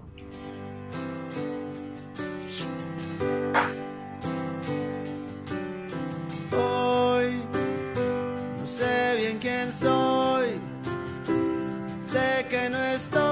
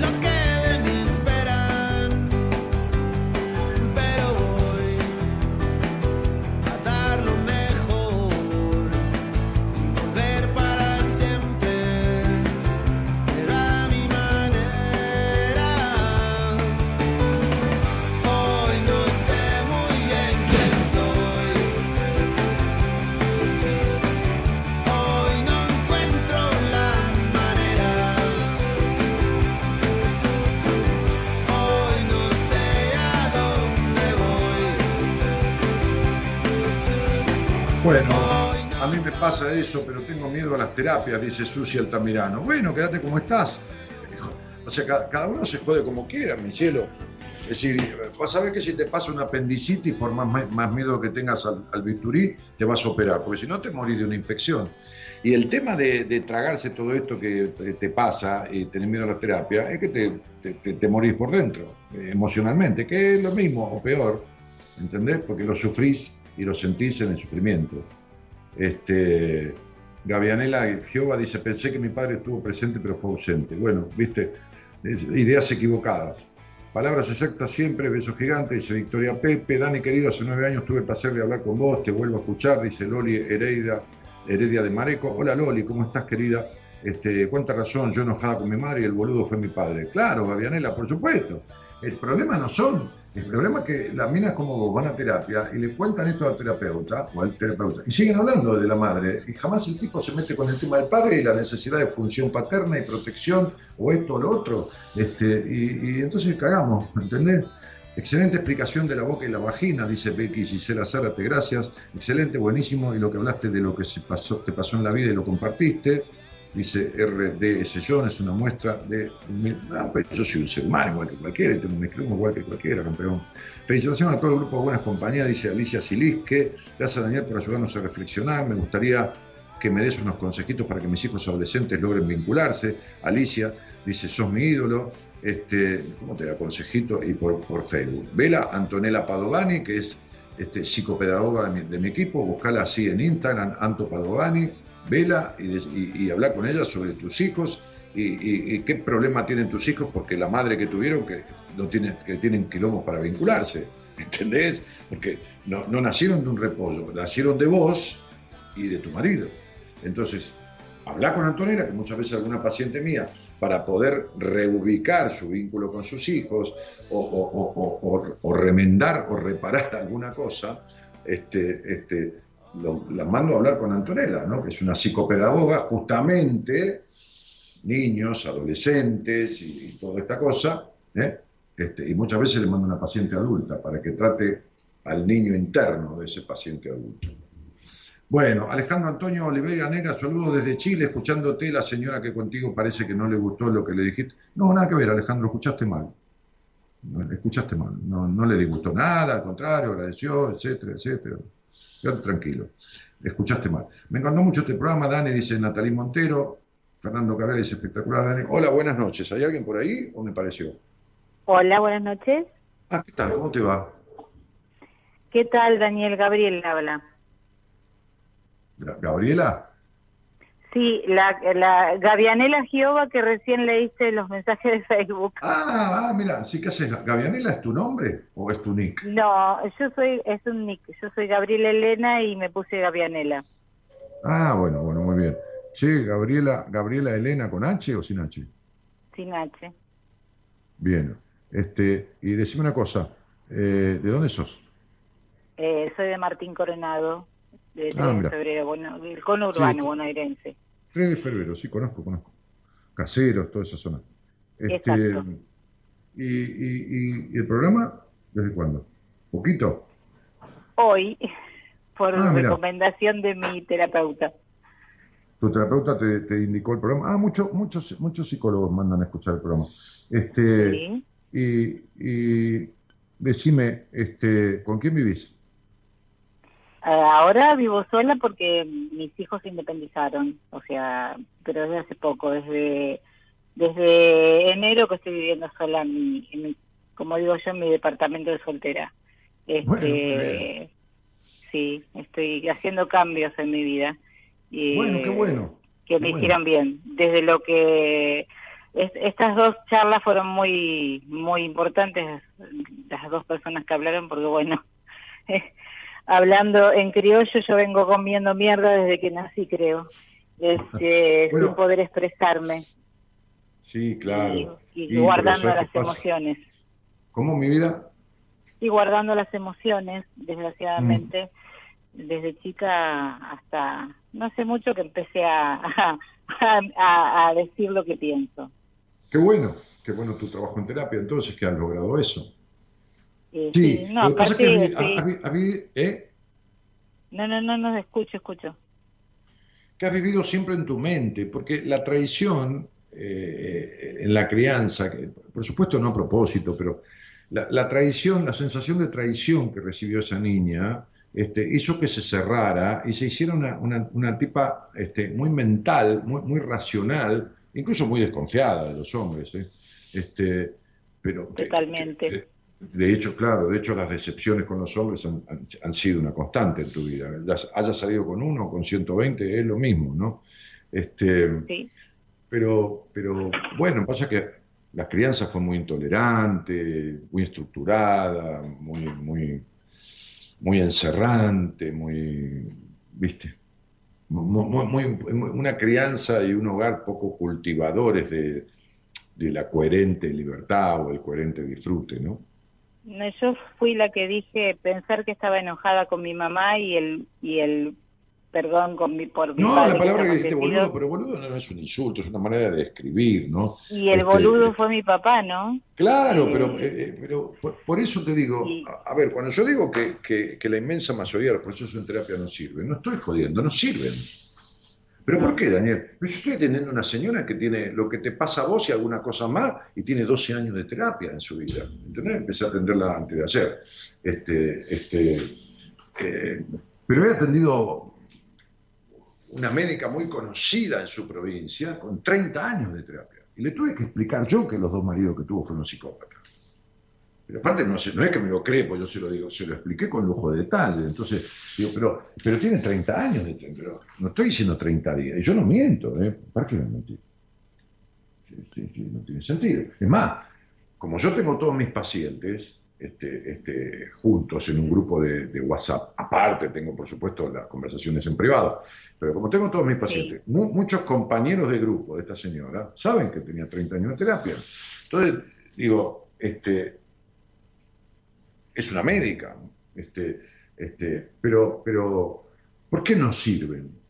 Porque, no ubican, porque no focalizan lo que, ¿entendés? No, no, fo- no focalizan eh, eh, eh, en cosas que son ABC del proceso psicoterapéutico.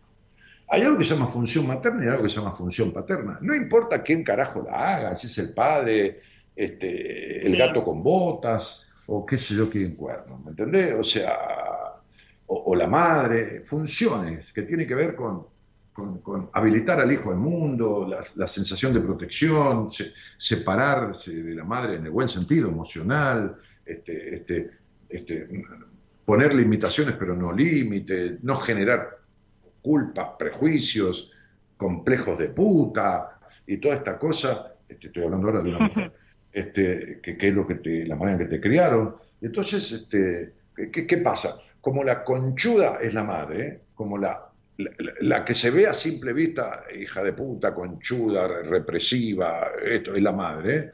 entonces el padre es el divino.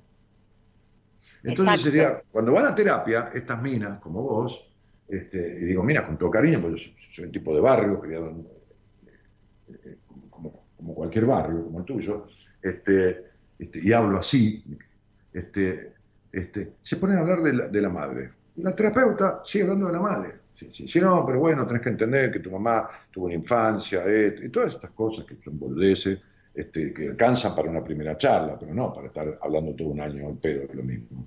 Pero nunca dice, che, ¿y tu papá cuándo le dijo a tu mamá? Este... Jamás. Entonces, yo te voy a decir esto, el 80% de las minas que tuvieron carencia de función paterna en la vida, no importa quién la haga, carencia de función paterna, hicieron terapia y no lo saben. Sí.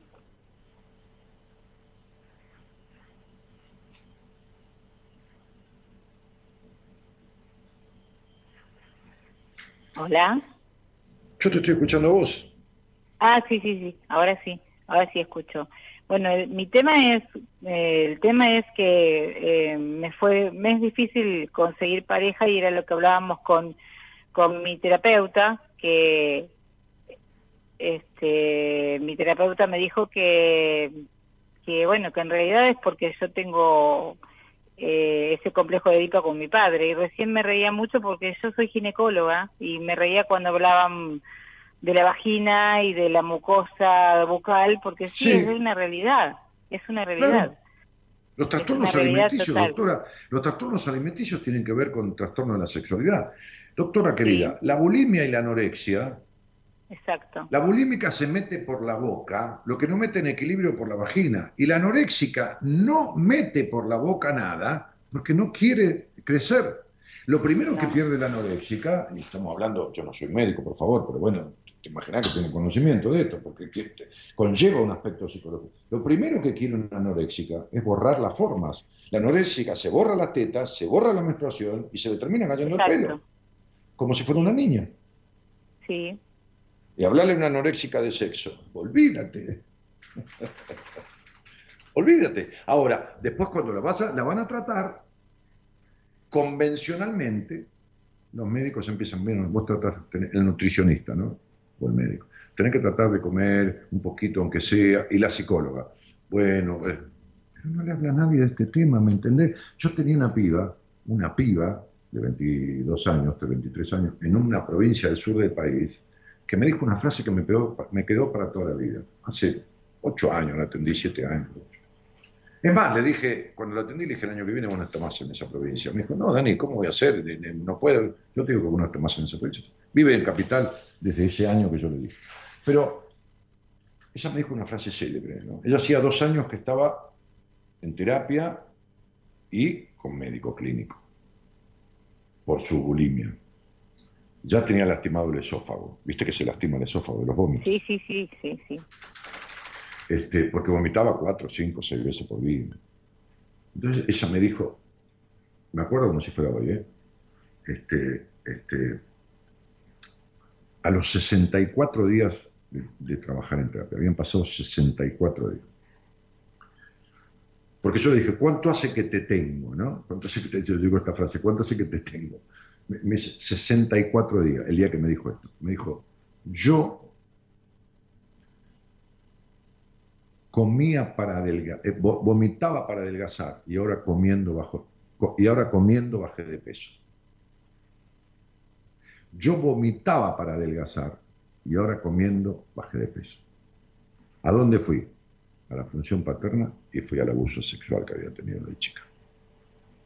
Y hacía dos años que estaba en terapia y con médico clínico. Y entonces de qué hablamos, doctor. Entonces de qué hablamos. Claro. Si no hablamos de eso, ¿de qué carajo hablamos? Y sí, yo estuve muchos años en terapia y recién ahora doy con una terapeuta que me está ayudando a, eh, no sé, rearmar un montón de cosas de mi vida, eh, como ser buscar una pareja. O sea, ¿Cuántos años? me encantaría ¿Y la estar en pareja? La pareja no la encantaría busques. estar en- Va- la No, va a venir. Quizá Claro, venga, cuando yo esté bien. ¿Cuántos años hiciste terapia? ¿Ocho?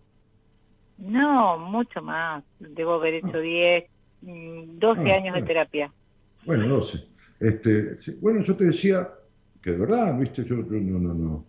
Siempre digo la mejor mentira de verdad, aparte con tantos años de hacer esto, ¿viste? Uno para qué va a inventar con tanto. Este, eh, el otro día le contaba, no me acuerdo qué cosa, una paciente me dijo, Dani, te creo porque sos vos. Y no, sí, ¿para qué te voy a inventar? Sí, Entonces, este, este, yo contaba recién que yo atendí una médica con 30 años de terapia y que de verdad tuve que explicarle que el- los dos tipos que tuvo eran dos psicópatas. Psicópata de manual, ¿no? no una cosa que yo descubrí que eran un poco psicopateadores. No, no, psicópatas, pero bien psicópatas. De manual. Sí. 30 años en terapia. Cuatro terapeutas o cinco, no me acuerdo, la verdad. Bueno, seguiste buscando y te encontraste una buena terapeuta que te está, estás trabajando esto. Pero si no trabajas el tema del resentimiento que tenés con tu padre, Eh, claro, yo empecé hablando hablando con, de mi madre y ella me dijo, no, no, no, no, no, no, hay- acá hay un error. Vos el problema lo tenés con tu papá. ¿viste? No por, algo te mandó, por algo te mandó a escucharme. ¿entendés? Claro, Porque- el problema lo tenés mina- con tu papá y, y buscás en cada hombre al hombre ideal que es tu papá y no, estás equivocadísima. Por eso no, no, no sabés. En la búsqueda repetís y repetís lo mismo. Pero, mi vida, yo te voy a explicar lo que pasa. En tu consciente, tu papá es el hombre ideal.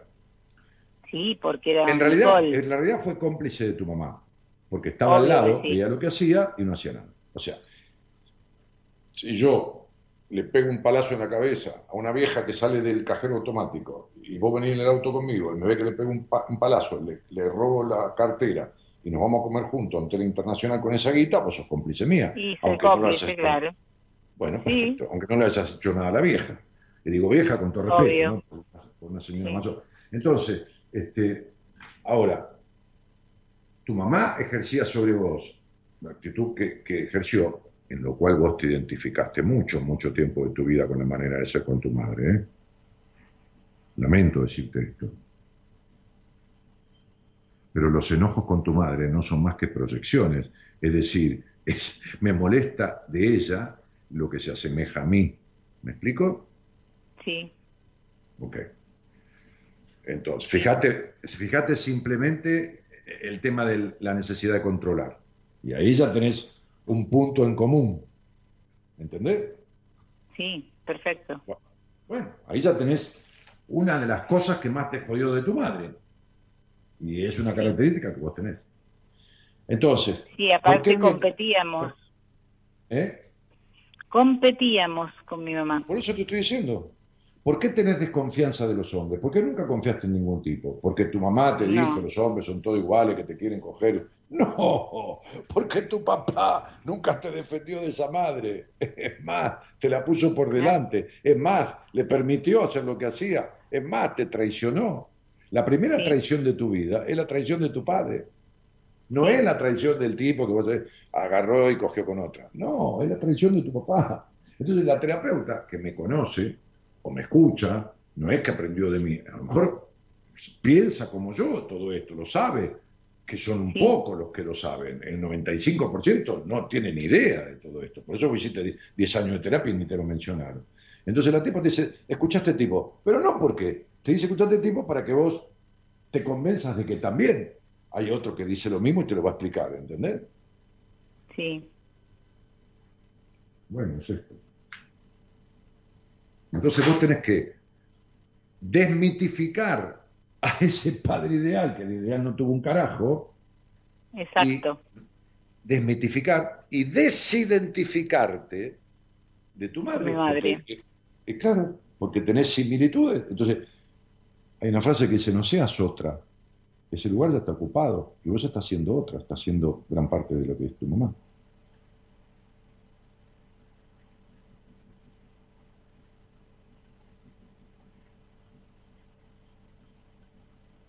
¿Me explico? Sí, sí, sí. Hay, hay un delay y, me quedo, por eso me quedo callada. Este, sí, es así, es así. Este, eh, a pesar de mi edad, quiero disfrutar de la vida y lo estoy, creo que lo estoy logrando.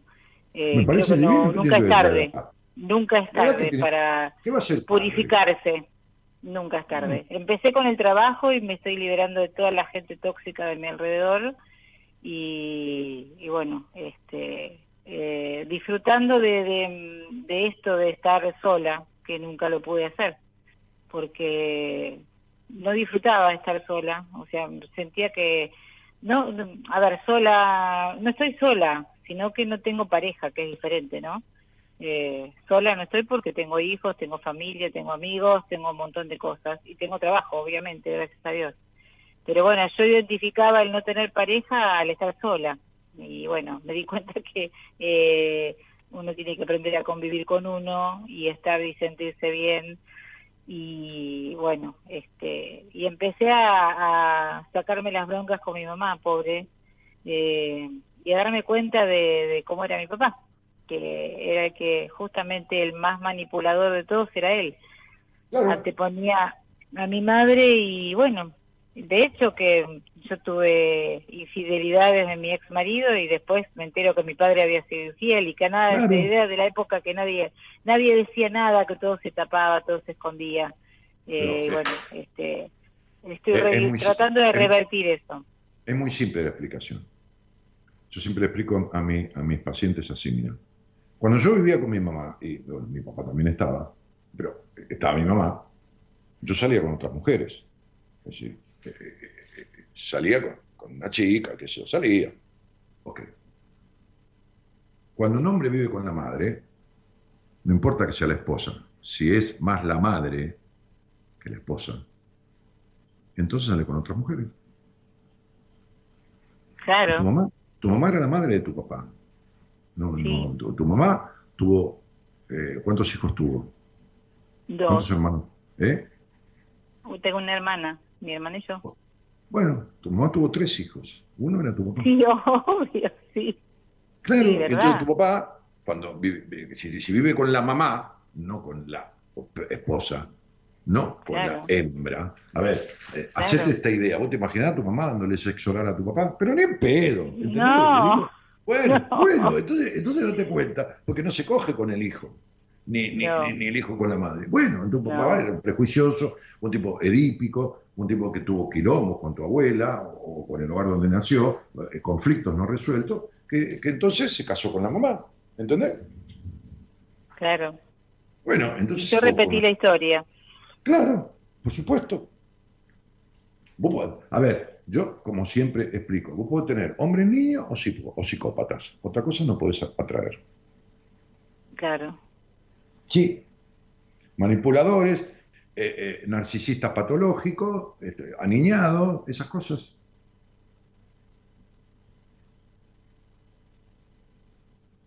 Sí. Sí, sí, totalmente de acuerdo, sí. Bueno, entonces, primero tenés que armar un buen vínculo con vos. Y entonces, ¿cuáles son las áreas de la vida de un ser humano? Cuatro. Intelecto, trabajo, adecuación social y la cuarta pata de la mesa es lo lúdico y lo genital. Preguntate si las cuatro patas miden más o menos lo mismo. O preguntate si la última mide la mitad o un tercio. Entonces ya sabes lo que tenés que arreglar. Exacto, sí. Mira qué fácil. ¿Entendés? Entonces, cuando yo descubro Fácil esto... y, fácil y no tan fácil, pero bueno, No, se puede. A ver, a ver, a mí me encanta cocinar. Cocino bastante bien. Bastante bien. En general, el promedio que me llega, pues yo lo único que trato, y estás en buenas manos, eh, veo, porque tu terapeuta, tenés que elaborar lo que yo te acabo de decir. El promedio que me lleva este tipo de casos, que son los únicos que tomo, es entre tres y cuatro meses máximo. A veces complemento con alguna terapeuta mujer de mi equipo para sustituir la teta que tuviste de tu madre. ¿Se entiende? Sí, Bueno, entonces sería... A mí me resulta muy simple, hago comidas simples, soy muy de cocina mediterránea, hacer una salsa con muy buen gusto, con unos espaguetis o, o lo que fuera. Para mí, la solución de esto es como hacer una salsita con espagueti. Lo que pasa es que me tarda más tiempo, nada más. ¿Por qué? Porque en una primera entrevista, donde yo voy mucho más a fondo, y ya deduzco todo esto, más tengo todos los detalles que necesito saber, ya sé por dónde se sale. Es muy simple. Cuando vos tenés un caso de qué sé yo qué, no sé, y descubrís que hay no sé qué, candidiasis, cándida, por ejemplo, o, o qué sé yo, otra cosa, este, este, bueno, si tenés un buen diagnóstico y, y, y conocés de la materia, sabés de qué manera se sale, ¿no es así? exacto, sí. Bueno, para mí lo mismo. Lo que, lo que se necesita es saber y comprender cuál es el origen de las limitaciones. Entonces, se terminó. O sea, no, ni- ni- ni- eh, no se puede arreglar una heladera si no sabes eh, cuál es el problema que tiene. Y bueno, y una persona es lo mismo.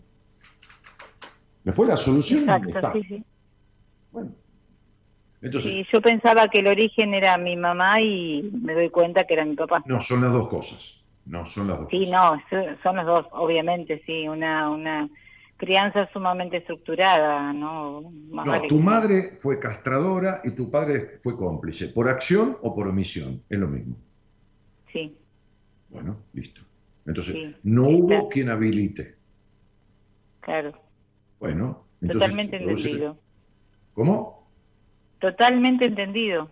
Claro, negra, o sea, eh, a ver, te, te- te lo voy a decir de esta manera. Mi- Mira que, mira que, mira que simple. Si yo te pongo una porción de pizza y vos tenés hambre, te comes toda la porción. ¿De acuerdo? Sí, Pero vos tenés apetito sexual y tu orgasmo es la mitad de tu excitación.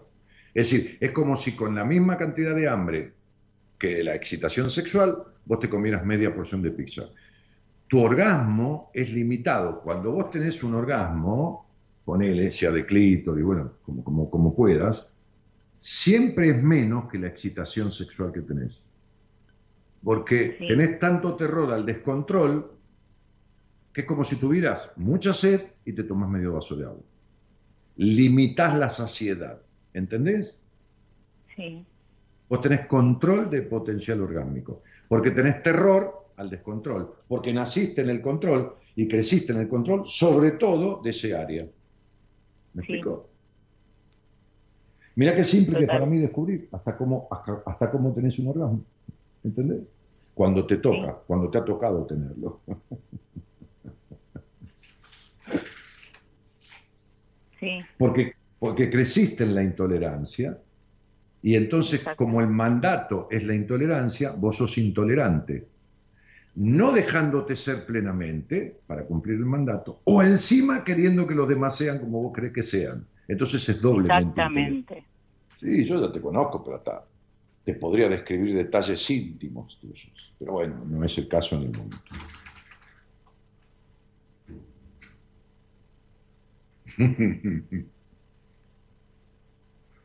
Por eso yo suelo decir que soy medio boludo para un montón de cosas en la vida. Pero esta, esta, en esta.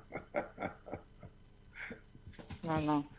Bueno, Este, prometo, prometo no comer más mierda, Daniel.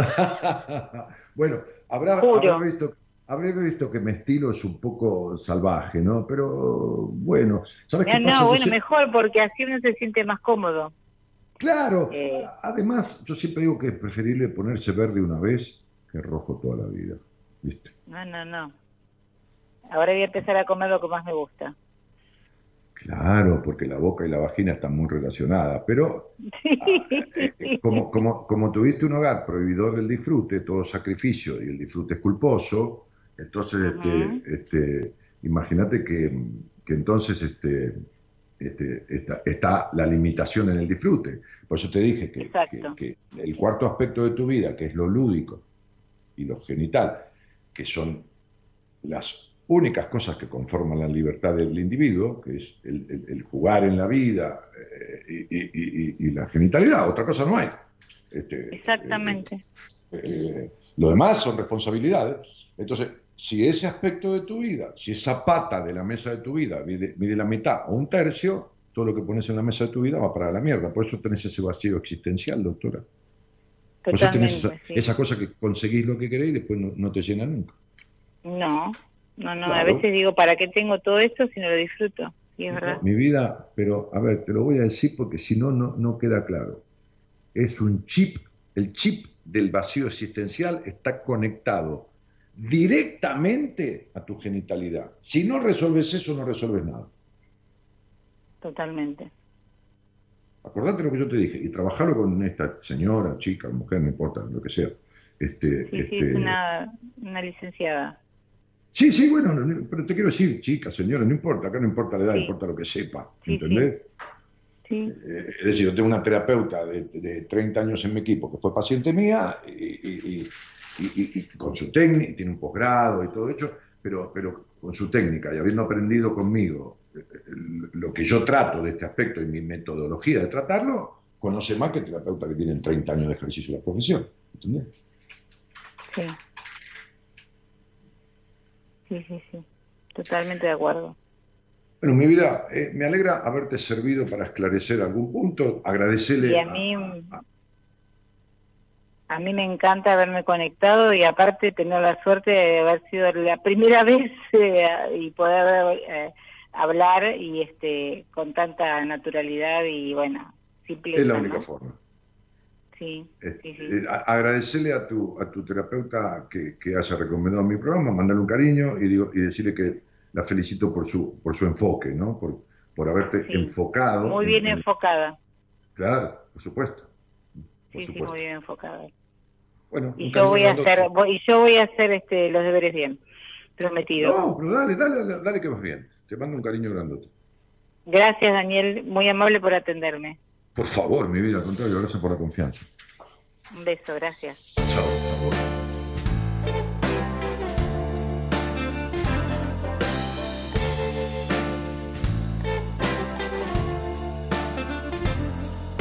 La vida es piel, carne y hueso, es Es tiempo, presión y esperar. Para algunos es solo la mente, para otros es lo material. La historia la cuentan algunos y los que no pueden contar la viven igual.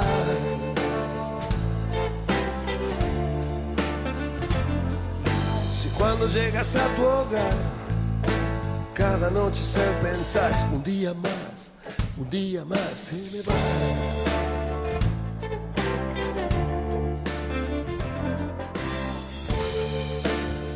Bueno, viví sobre una avenida, Dani, siempre me llama la atención detrás de vos esa calle. No, es una calle normal, es una calle de- del barrio. No, no, no es ninguna avenida. Este, bueno, eh, nos estamos yendo. Che, este tema me encanta, Gerardo. Pasámelo entero el lunes cuando yo vuelva al programa que, que lo quiero escuchar. Este, che, hicimos un lindo programa, ¿eh? Estaba, estaba rodando la Mississippi con un día más que se va. Este, y el problema es que el día más que se va no vuelve en la puta vida, ¿eh? Este, este, este, así que más vale que dejemos de, comer mierda. Este, como dicen en, Cuba, ¿no? En Cuba, yo estuve en Cuba hace muchos años y, y sos un come mierda, ¿no? Es, un insulto, sos un come mierda, ¿no? Porque no pronuncian la, R, sino con la L, es mierda, come mierda. Este, y, bueno, nada, hay que dejar de comer mierda, mierda emocional, ¿no? Este, y- y comer, comer rico, ¿no? Que se puede comer sano y rico, y alguna vez también desordenarse un poco, que está bueno. Este, Eliana Gorillo dice, excelente terapeuta, Pablo, empecé terapia con él y es lo mejor que hice este año. Bueno, muy bien. Sí, los terapeutas son buenos o no, o no buenos, lo que importa es que, que- que confluyan en un buen vínculo. Lo que cura es el vínculo, ¿eh? lo que sana, mejor dicho, lo que sana es el vínculo. Y a Pablo este, es, es- es buen terapeuta, si no estaría en mi equipo. A alguno le va, a otro no le va, como yo. A, alguno le voy, a otro no le voy, nadie le va a todo el mundo. Así que este, este, no existe la aceptación eh, mundial para nadie. Ni a Dios lo acepta todo el mundo, así que, ¿qué querés? Chicos, lo tengo al señor excelente operador técnico Gerardo Subirana que musicaliza el programa enganchando el tema justo para cada conversación. Ahí va. Tu vida ya te va a alcanzar. Y nuestra excelentísima productora, ¿no? Este, que, que- que se, que se manejan, son hermanas gemelas, mellizas de vientre, entre, entre, entre, entre Norita Ponte y, Eloísa Ponte, ¿no? Las dos manejan la, la red, la producción, todo. Una cosa impresionante. La vida es piel, carne y hueso. Es tiempo, presión y esperar. Y esto que hacemos juntos entre ustedes y yo, si no, no hay manera de hacerlo. Imagínate que nadie quiere hablar conmigo, chao, se terminó el programa, ¿no? Si un día quieren que se termine el programa, no hable más nadie conmigo, yo me tengo que ir, ¿qué voy a hacer? Hablando solo como un loco. Este, un día, cuando mucho, ya los dos días, terminó Buena Compañía. Hace 28 años que hacemos este programa con un grupo de, de- de excelentes personas, que además son profesionales de la psicología, de la psicopedagogía, de la psiquiatría, este, este, la tarotista, que es una bestia en el tarot psicológico, Mora, Mora Conti, que está los viernes, este, la gente de producción, el operador, mi mujer, que es terapeuta y que, hace lectura de registros acásicos. Bueno, nada, somos como 15 en el equipo. Marita Caruso Bedia, que es la productora asociada, productora general. Mi nombre es Daniel Jorge Martínez. hace 28 años empecé esto pensando en una radio muy chiquita, ¿no? Diciendo, ¿de qué carajo voy a hablar dentro de 15 días, un mes? Pasaron 28 años. Señoras, señores, buenas noches a todos y muchas, muchísimas. ¿Quién está mañana? Está, ¿Sabré quién está mañana? A ver, ¿qué les digo? Mañana, Antonella Padovani, la psicopedagoga. Importantísimo escuchar, porque una psicopedagoga trabaja con niños, pero todos tenemos un niño interior. Ah, Una vez le mandé a una paciente como de treinta y pico de años, me dijo, pero Dani, pero vos, nena, el problema de esta mujer está en la niña. Trabajá con su niña, haceme el favor que vos sos especialista en esto. Mañana escuchar a Antonella Padovani conduciendo Buenas Compañías. Buenas noches a todos y gracias por estar.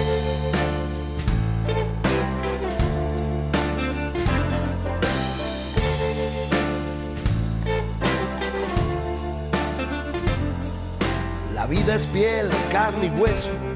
Es tiempo, presión y esperar. Para algunos es solo la mente, para Gracias. otros es lo material. La historia la cuentan algunos y los que no pueden contarla la viven igual.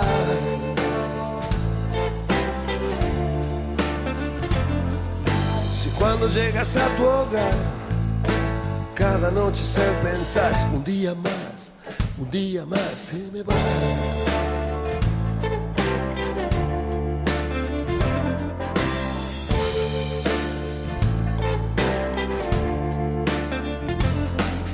¿A dónde dejaste tus sueños que no los podés encontrar? Están en una casa de empeño con sueños que nadie va a usar. Y así solo existe el tiempo y lo otro es todo un chamullo de la sociedad.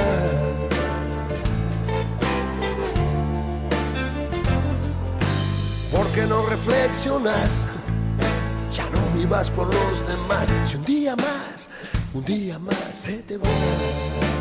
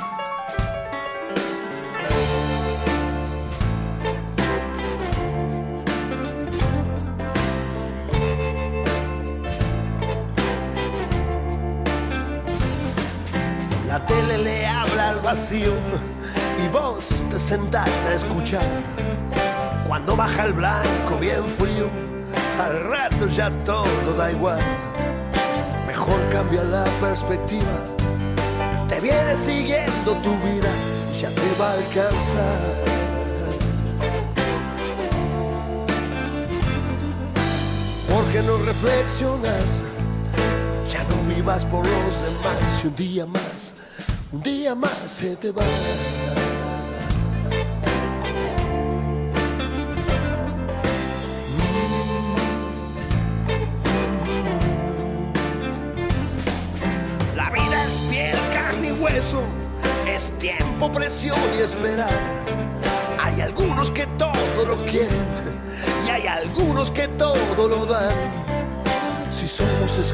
Del tiempo, saquemos de todo el jugo antes del final. Si cuando llegas a tu hogar, cada noche se pensás un día más, un día más se me va. Un día más se me va.